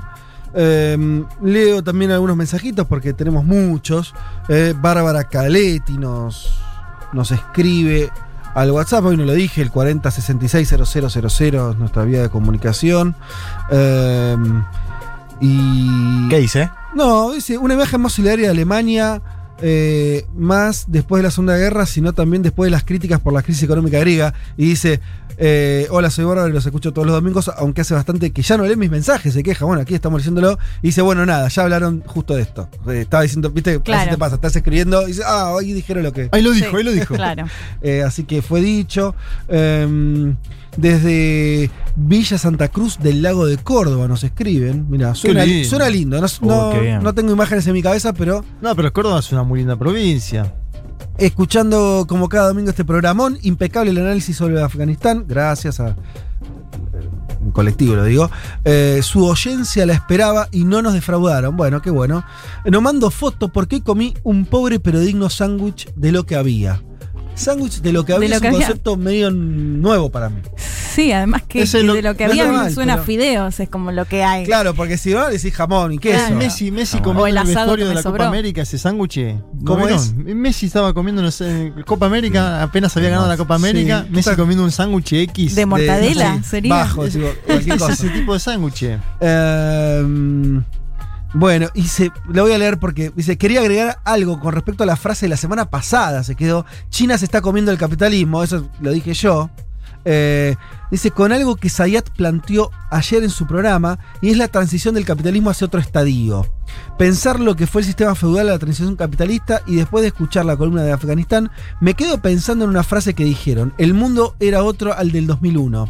Yo haría, dice este oyente, hincapié en que China era otra en- al 2001 y lo que pasó en Afganistán toma un contexto diferente recordando la columna sobre China de ustedes la semana pasada. Bueno, bien los oyentes uniendo puntas, viejo, porque uno acá Bien, se mata pensando cosas y hay gente al otro lado que une, lleva, bueno, eh, qué lindo, ¿eh? Uno por gente así hace los programas eh, y trata de dar lo mejor de sí. Así que muy agradecido por ese mensaje de un oyente que no tengo su nombre, pero bueno, desde Villa Santa Cruz del Lago, Córdoba. Así que al amigo, digo amigo porque hay una foto ahí de un muchacho, le mando mis agradecimientos. Brasil. Señor, vamos a hablar de Brasil, otro capítulo más de esta famosa puja entre poderes, ¿no? Que vive Brasil desde hace ya tiempo. Bolsonaro presentó el día viernes Mm. un pedido de impeachment. ¿Qué? Claro, Bolsonaro presentó un pedido de impeachment contra Alexandre de Moraes. Ah, claro. Alexandre de Moraes es uno de los ministros del Supremo Tribunal Federal de Brasil, la máxima instancia judicial, la Corte Suprema de ese país, y la tramitación depende ahora. Descartan que vaya a avanzar esto, pero lo cuento para graficar políticamente lo que pasa y después nos vamos a meter en declaraciones. La tramitación depende ahora de Pacheco, que es el presidente del Senado brasilero. ¿Por qué no es un pedido cualquiera ni casual? De Moraes determinó el pasado 4 de agosto, semanas atrás, incluir al presidente de Brasil, a Bolsonaro, en aquella famosa investigación sobre las fake news eh, electorales, ¿no? Sí. Cuando Bolsonaro estaba en un momento de intentar pasar en el mismo Congreso la propuesta de enmienda constitucional para modificar el sistema electoral brasilero y a partir de ahí dijo, ustedes se acordarán, hubo fraude en el 2014, hubo fraude en el 18, va a haber fraude en el 2022. Eh, eso es lo que. Incluso se acuerdan que dijo aquella famosa declaración de solo con fraude nueve dedos vuelven, alusión a Lula. Sí, la sí. verdad. Bueno, en ese marco de Moraes. El juez. Exacto, comenzó a investigarlo a Bolsonaro. Ajá. A ver si ha cometido algún delito. Exactamente. a ver En, si- en ese, en ese contexto. Sí, que eh, evidentemente decir que hubo fraude en elecciones pasadas cuando no hay ninguna cuestión probatoria Mm. forma parte de una investigación que estaba llevando adelante eh, de Moraes. Así que le, le- le devolvió, le devolvió el tiro. Sí. Bolsonaro. Bolsonaro devolvió el tiro, pero hay una cuestión más. En ese momento, ¿se acuerdan? Semanas atrás, Bolsonaro queda debilitado por la caída de esta propuesta de enmienda constitucional en el Congreso. Sí. Es decir, un Bolsonaro que de Moraes, si se quiere, le contó la costilla, ¿no? En un punto, en términos políticos estoy hablando. Y hay algo más de esta trama que es interesante, que no circuló mucho fuera de Brasil, pero me parece importante traerlo. Hay un ex diputado y dirigente bolsonarista de apellido Jefferson, ¿sí? Que fue detenido la semana pasada, Jefferson, por promover actos contra la democracia. ¿De qué se lo acusa? De comandar una organización criminal que buscó atacar a las instituciones del Brasil a partir de la creación, escuchen el entrecomillado, de grupos digitales antidemocráticos, ¿sí? Que funcionaban en Twitter, en Facebook y en otras eh, aplicaciones. Este señor Jefferson, aliado de Jair Mesías Bolsonaro, que ahora está detenido a partir de una decisión de Alexandre de Moraes, se estaba mostrando últimamente portando armas de fuego en sus diversas cuentas, pidió la intervención del ejército en el Supremo Tribunal Federal, es decir, pidió que el ejército intervenga en una instancia judicial, dijo que había que expulsar al embajador de China en el Brasil. Eh, todos lo dan como un marginal igual a Jefferson, ¿no? No, Es un hombre de la política brasilera que estuvo implicado en el mensalado en su momento. Pero, pero claro, pero digo, hoy no, no ocupa un lugar importante en el Congreso. No, es un exdiputado. Ahora, Claro. es un dirigente de bolsonarista. Sí, sí, puro. De lo que le quedó al bolsonarismo, es un dirigente bolsonarista. Em, y vuelvo a poner el, eh, el foco en quién ordenó la detención. Alexander de Moraes. Mm. Entonces, esta nueva escalada de Bolsonaro se puede entender a partir también de esta, Bien. de esta decisión. Eh, uno de los fundamentos de De Moraes es la Constitución Federal del Brasil no permite la propagación de las ideas contrarias al orden constitucional y al Estado de Derecho. Es decir, ¿qué hace Bolsonaro? Bueno, se sube, intenta mostrar iniciativa con un pedido de impeachment que todos los medios brasileños dicen que tiene pocas chances de avanzar. Y en ese marco aparece una declaración que es de Marco Aurelio Melo. Marco Aurelio Melo es ex ministro del Supremo Tribunal Federal. Dijo que la presentación de Bolsonaro contra De Moraes era pésima. Dijo lo siguiente, escuchen, están estirando mucho la cuerda. Están estirando mucho la cuerda. Eso no es malo, eso es malo, digo, no es bueno en términos de bienestar para la sociedad, es pésimo en términos del fortalecimiento de las instituciones. Una persona importante, Marco Aurelio Melo, una voz importante en la política brasilera, en el sentido de, eh, bueno, desde la justicia, su propia óptica sobre lo que está pasando. El primer audio que les traigo para analizar lo que pasa en Brasil y un perfil, si se quiere, psicológico de Bolsonaro es el de Augusto Botelho. Augusto Botelho es un consejero de Human Rights Watch en Brasil, pero es muy interesante lo que plantea porque él dice, Bolsonaro nunca dejó la campaña electoral. Desde que asumió el gobierno para acá, Bolsonaro nunca dejó la campaña electoral, siempre mantuvo una política activa. Vamos a escuchar a Augusto Botelho para después meternos en lo que está pasando en términos democráticos en el Brasil. O governo Bolsonaro tem uma característica muito semelhante ao governo Trump. É uma cópia, né? Como toda cópia, geralmente ela é piorada, no nosso caso é verdade, de ter que manter uma campanha sempre ativa. É, parece que a gente nunca saiu do ano eleitoral. Bolsonaro sempre volta, por exemplo, com as pautas de costume, volta com um discurso absolutamente autoritário, porque isso, de certa forma, que ao fim e ao cabo, alimenta sua cada vez mais diminuta, mas ainda existente, base de apoio. E essa constante briga com o Supremo, que agora é o inimigo da vez, antes era o PT. algumas vezes é o comunismo. Ah, agora é o Supremo, é o inimigo da vez. É, é completamente ah, distópica essa, essa forma de, de se ah, raciocinar, se é que a gente pode chamar isso de um raciocínio, porque, volto a dizer, resultado prático nenhum terá, a não ser de aumentar o clima, aumentar uma disputa desnecessária, uma polarização e, infelizmente, até atos de violência. Bolsonaro tiene una característica muy similar al gobierno de Trump. Es una copia y como toda copia es peor. Él cree que tiene que mantener una campaña siempre activa.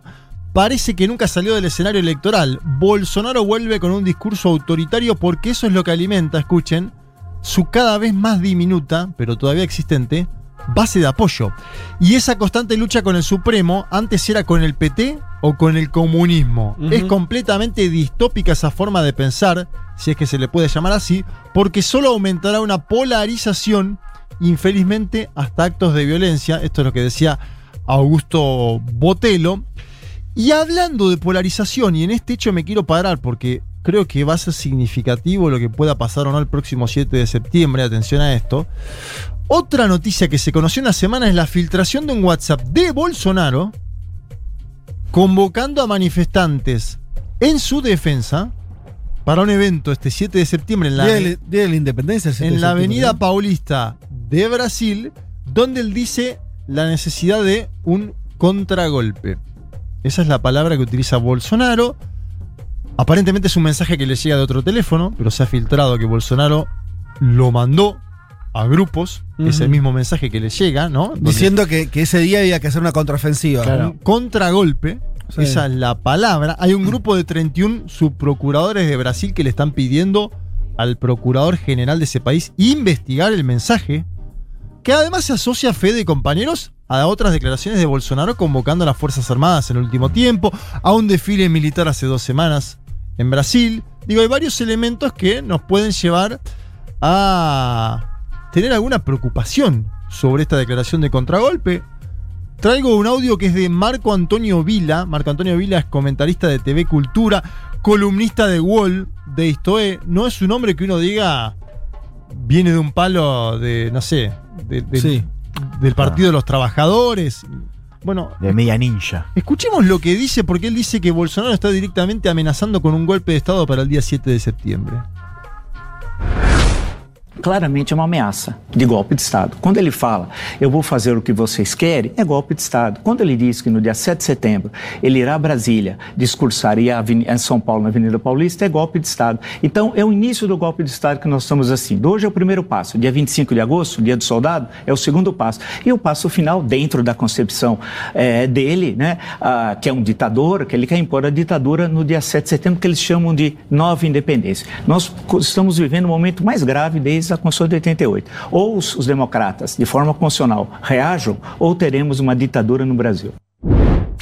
Ah, bueno. Bien, la historia dirá fe de compañeros si esto es exagerado o no, ¿no? Lo que dice Marco Antonio Villa, no sé, no lo sabemos. No, eh, pero ya el hecho de, me parece, Juan, de, de plantearlo como una posibilidad, o sea, que esté en el debate, ¿no? Sí. Como que esas preguntas estén sobrevolando ya es preocupante, ¿no? Bueno, y lo que dice él, lo traduzco. Es el inicio del golpe de Estado a lo que estamos asistiendo, dice Villa.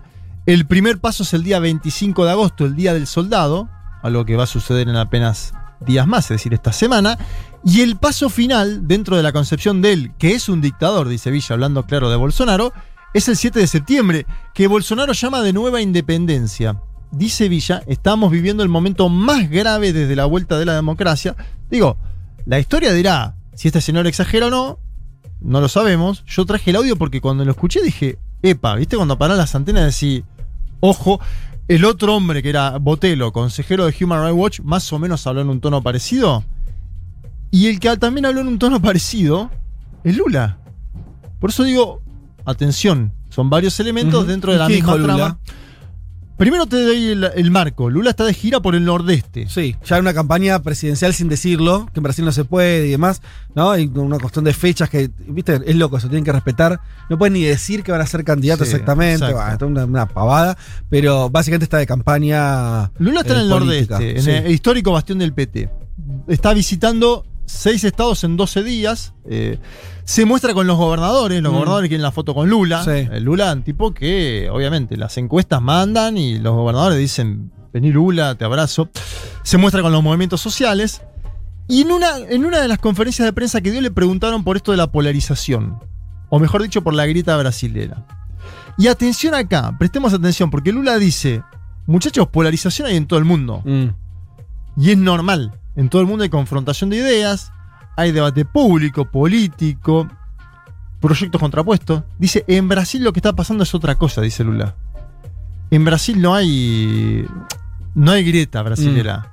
No hay polarización. En Brasil lo que hay es directamente debate de, de la democracia versus el fascismo. A mí el tono de Lula, yo lo vengo escuchando hace tiempo, si bien tiene comentarios fuertes caracterizando a Bolsonaro de genocida, me, me- me- me- llamó la atención como una novedad. A ver, escuchemos al expresidente de Brasil. O problema de uma campanha eleitoral não é a polarização, porque a polarização ela existe em todos os países do mundo. Ela acabou de existir entre o Biden e o, e o Trump. Ela vai existir na campanha da Alemanha agora. Ela existiu na campanha da França. Ela existiu na campanha da Argentina. A, polari- a polarização é, sabe, é, é- é normal quando tem dois candidatos disputando as eleições. O que nós temos que perceber é que não é uma polarização radicalizada, sabe, de extremista. Porque nós temos, de um lado, sabe, uma candidatura que pode representar a democracia, porque eu tenho uma vida política de muito tempo, e uma outra campanha que pode enfrentar, que pode, que pode eh, representar o fascismo. É isso que tem nesse país nesse instante. Bueno, lo traduzco a Luis Ignacio Lula da Silva, dos veces presidente de Brasil. El problema de una campaña electoral no es la polarización, dice Lula. Existe en todos los países del mundo. Hubo polarización entre Biden y Trump. Va a existir en la campaña de Alemania ahora. Existió en las campañas de Francia y Argentina. La polarización es normal cuando hay dos, dos candidatos. Pero no es una polarización extremista. Acá tenemos de un lado una candidatura de la democracia, y él dice, yo tengo una vida política de mucho tiempo, ¿no? Eh, abrazando su historial, eh, incluso gremial también, y del otro lado una candidatura del fascismo, ¿no? Vos está polarizando también a su manera, digamos. No, obviamente, seguro. Eh, ahora, dice Lula, yo ya disputé elecciones contra Cardoso, contra Color de Melo, y nunca hubo violencia en la campaña. Yo no sé ahí si está alertando también sobre algo a futuro, ¿no?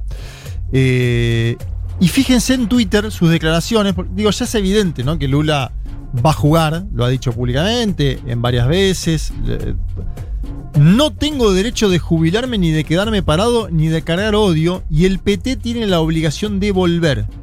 Es la, es la primera vez en mucho tiempo que él dice el PT tiene la obligación de volver. Más adelante definiremos la candidatura. Él dice yo aún no soy candidato, pero estoy en la fila y voy a confesar que nunca tuve tantas ganas de ser presidente como ahora. Ese es el marco, ese es el escenario de Brasil. Me parece que hay que prestar atención al, al pedido de impeachment a de Moraes, sobre todo, no porque vaya a salir, porque todos los analistas políticos de Brasil dicen es una jugada de Bolsonaro, una especie de manotazo dogado en términos de lo que es la crisis institucional.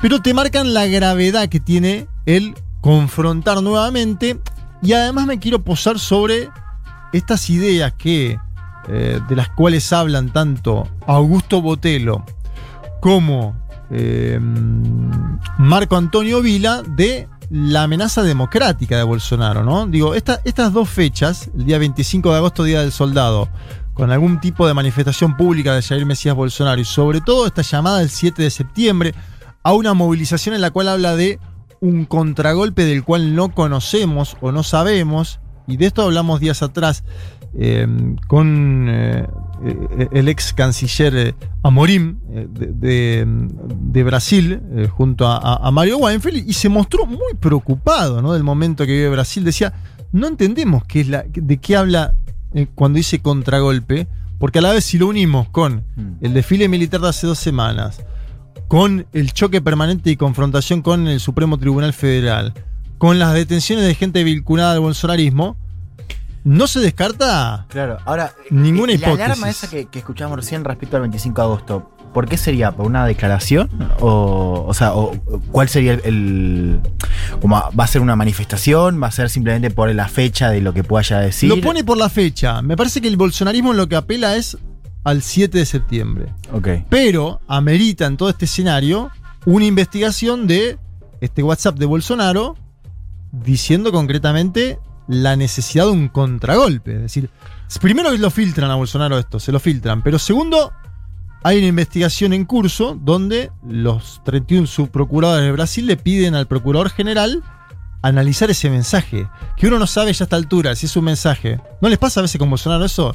Si es un mensaje Si tiene algún, si tiene algún sentido, es parte de algo o es solamente una pavada, decís. Exacto, digo. Sí, yo ahí- ahí la pregunta que se hacen algunos también ahora es: ¿cuánto efecto? Porque él juega todo el tiempo con el miedo con los militares, ¿no? Sí. Eh, yo sigo bastante a, a Reinaldo Acevedo, que es un analista político de, de- de derecha, eh, pero también muy anti- anti-Bolsonaro. y él se preguntaba hace unos días, no lo, no, lo, no lo escuché en el contexto exacto de esto que está diciendo de este WhatsApp, pero, pero ya estaba toda esta situación de si Bolsonaro iba a jugar un autogolpe o qué Claro. cosa. Y él decía, bueno, también hay que pensar si Bolsonaro tiene algún, ya algún tipo de influencia sobre las Fuerzas Armadas en términos como para llevarlos a semejante precipicio, la respuesta de Acevedo era no. Que me, me parece que es otro cálculo que empieza a rondar, ¿no? Eh, Bolsonaro podría, le da el cuero para hacer una jugada con los militares y mirá, porque la verdad que es llevar, si vos sos un, un general del ejército de Brasil, ves que Lula tiene, ¿cuánto tiene ya? 40, 50 puntos, el otro tiene 24, empieza a ser un escenario, ¿no? Eh, de ab- abismal en términos Sí, políticos. Desparejo. ¿Te vas a jugar? Vas a jugar a la institución que en Brasil, los militares, a diferencia de Argentina, recordamos siempre, tienen un peso fuerte, una legitimidad social, manejan empresas. Y de hecho Lula le está hablando a ese sector, al Exacto. sector militar. Lula le está hablando. Sé, Ahora. Uno dudaría, ¿no? De que Sí. se vayan a aprender una jugada así tan el personal. Sí, pero el bolsonarismo tiene una base ahí, digamos. Uno de sus últimos nichos, un segmento de las Fuerzas Armadas, de los militares. Mm. Hizo ese desfile y lo hizo y él estuvo en la primera fila. También es cierto. Eh, entonces uno no sabe ahí Sí, si sí. son mini demostraciones de fuerza Sí. o si puede escalar. Porque este escenario de, de confrontación inédita entre el Supremo Tribunal Federal y un presidente no lo veíamos eh, desde la democracia en Brasil. En, e- en este, en este estilo, en este tipo. Eh, la detención de alguien cercano al propio Bolsonaro también es un intento, ¿no? De, de mostrarlo, como vos decís, Fede, con poco poder, debilitado. Pero Bolsonaro siempre apuesta, ¿no? También es un jugador que sigue apostando. Así que ahí uno habrá que ver si sigue la estrategia trampista. Por ahí de esperar un poco, seguir con la acusación de fraude, perder contra Lula. La otra posibilidad que la veníamos comentando semanas atrás acá es directamente no presentarse. Porque alguien que tiene una diferencia tan grande sobre quien va a competir en primer lugar, ¿cuáles son los estímulos que puede tener Sí, para- a- eh, te- presentarte para que te llene la cara de dedos sería un poco. ¿Para qué te vas a presentar cuando ya sabes que. Por ejemplo, ahora, Sí. bueno, ahí ese escenario es un Bolsonaro más parecido a Yanine Áñez y a una, a una deriva detenida, eh, de- detenido, mejor dicho, en este caso. No lo sabemos. Yo digo, me parece que siempre escala Bolsonaro. Y esto es algo que es parte de su estatus. Es parte de eso que decía Botelo, que me parece muy interesante. Está siempre en campaña, ¿no? Mm, sí, sí. Eso que decía Botelo. Como armando escenarios nuevos. Todo el tiempo Sí. a partir de otra cosa. Y eso también me. mm, Bueno, creo que tenemos que prestar atención a las próximas Bien. semanas en Brasil. Bueno, y esa fecha, 7 de septiembre, aniversario de la independencia de Brasil, veremos si ocurre algo o no. que pero no falta mucho. No Faltan falta mucho, falta semanas. poco. Por suerte en el medio tenemos a Lula eh, de gira por el Nordeste y con un discurso Bien. democrático, ¿no? En medio de este escenario de turbulencia, Fede. Bueno, hemos llegado hasta el final y estamos vivos. ¿Qué más se puede pedir? ¡Se fue!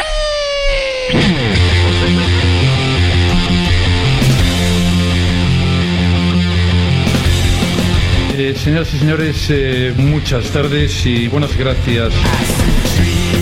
Muy bien, esto ha sido todo por este bello domingo. ¿Bajó un poco la temperatura o soy yo? Eh, no, bajó un poco. Ah, ya no es lo que era este Me domingo, parece ¿no? que esto es para los que trasnocharon. Ya les empieza a agarrar el frío, el sueñito, No, pero hay un, hambre. hay un sol que no veo acá, ¿eh? Hace tres horas hay un sol que hoy no. ¿Vas a no- dormir siesta? Obvio. Qué pregunta. Están, están ahí Tengo un poco de hambre primero, pero creo que después de, de saciar Sí. ese hambre vendrá la necesidad de cerrar. Fede duerme en cualquier lugar, aparte. ¿Ah, Eh, Sí, sí, digamos que es una, una facilidad que tengo. No. Hay otros que tienen otras. Admiro mucho, admiro mucho a la gente Hay que se puede dormir Hay gente que tiene fácilmente. facilidad para, hablar cinco idiomas. faceta, yo- La mía es más humilde, me puedo dormir fácil.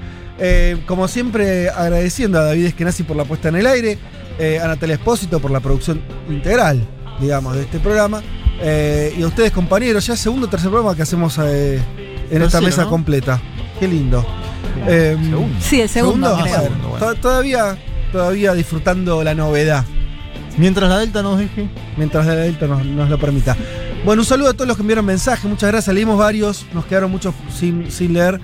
eh, pero un saludo enorme a todos ustedes. Nos reencontramos el domingo que viene a las 12 del mediodía. Tengan buen domingo. Chau.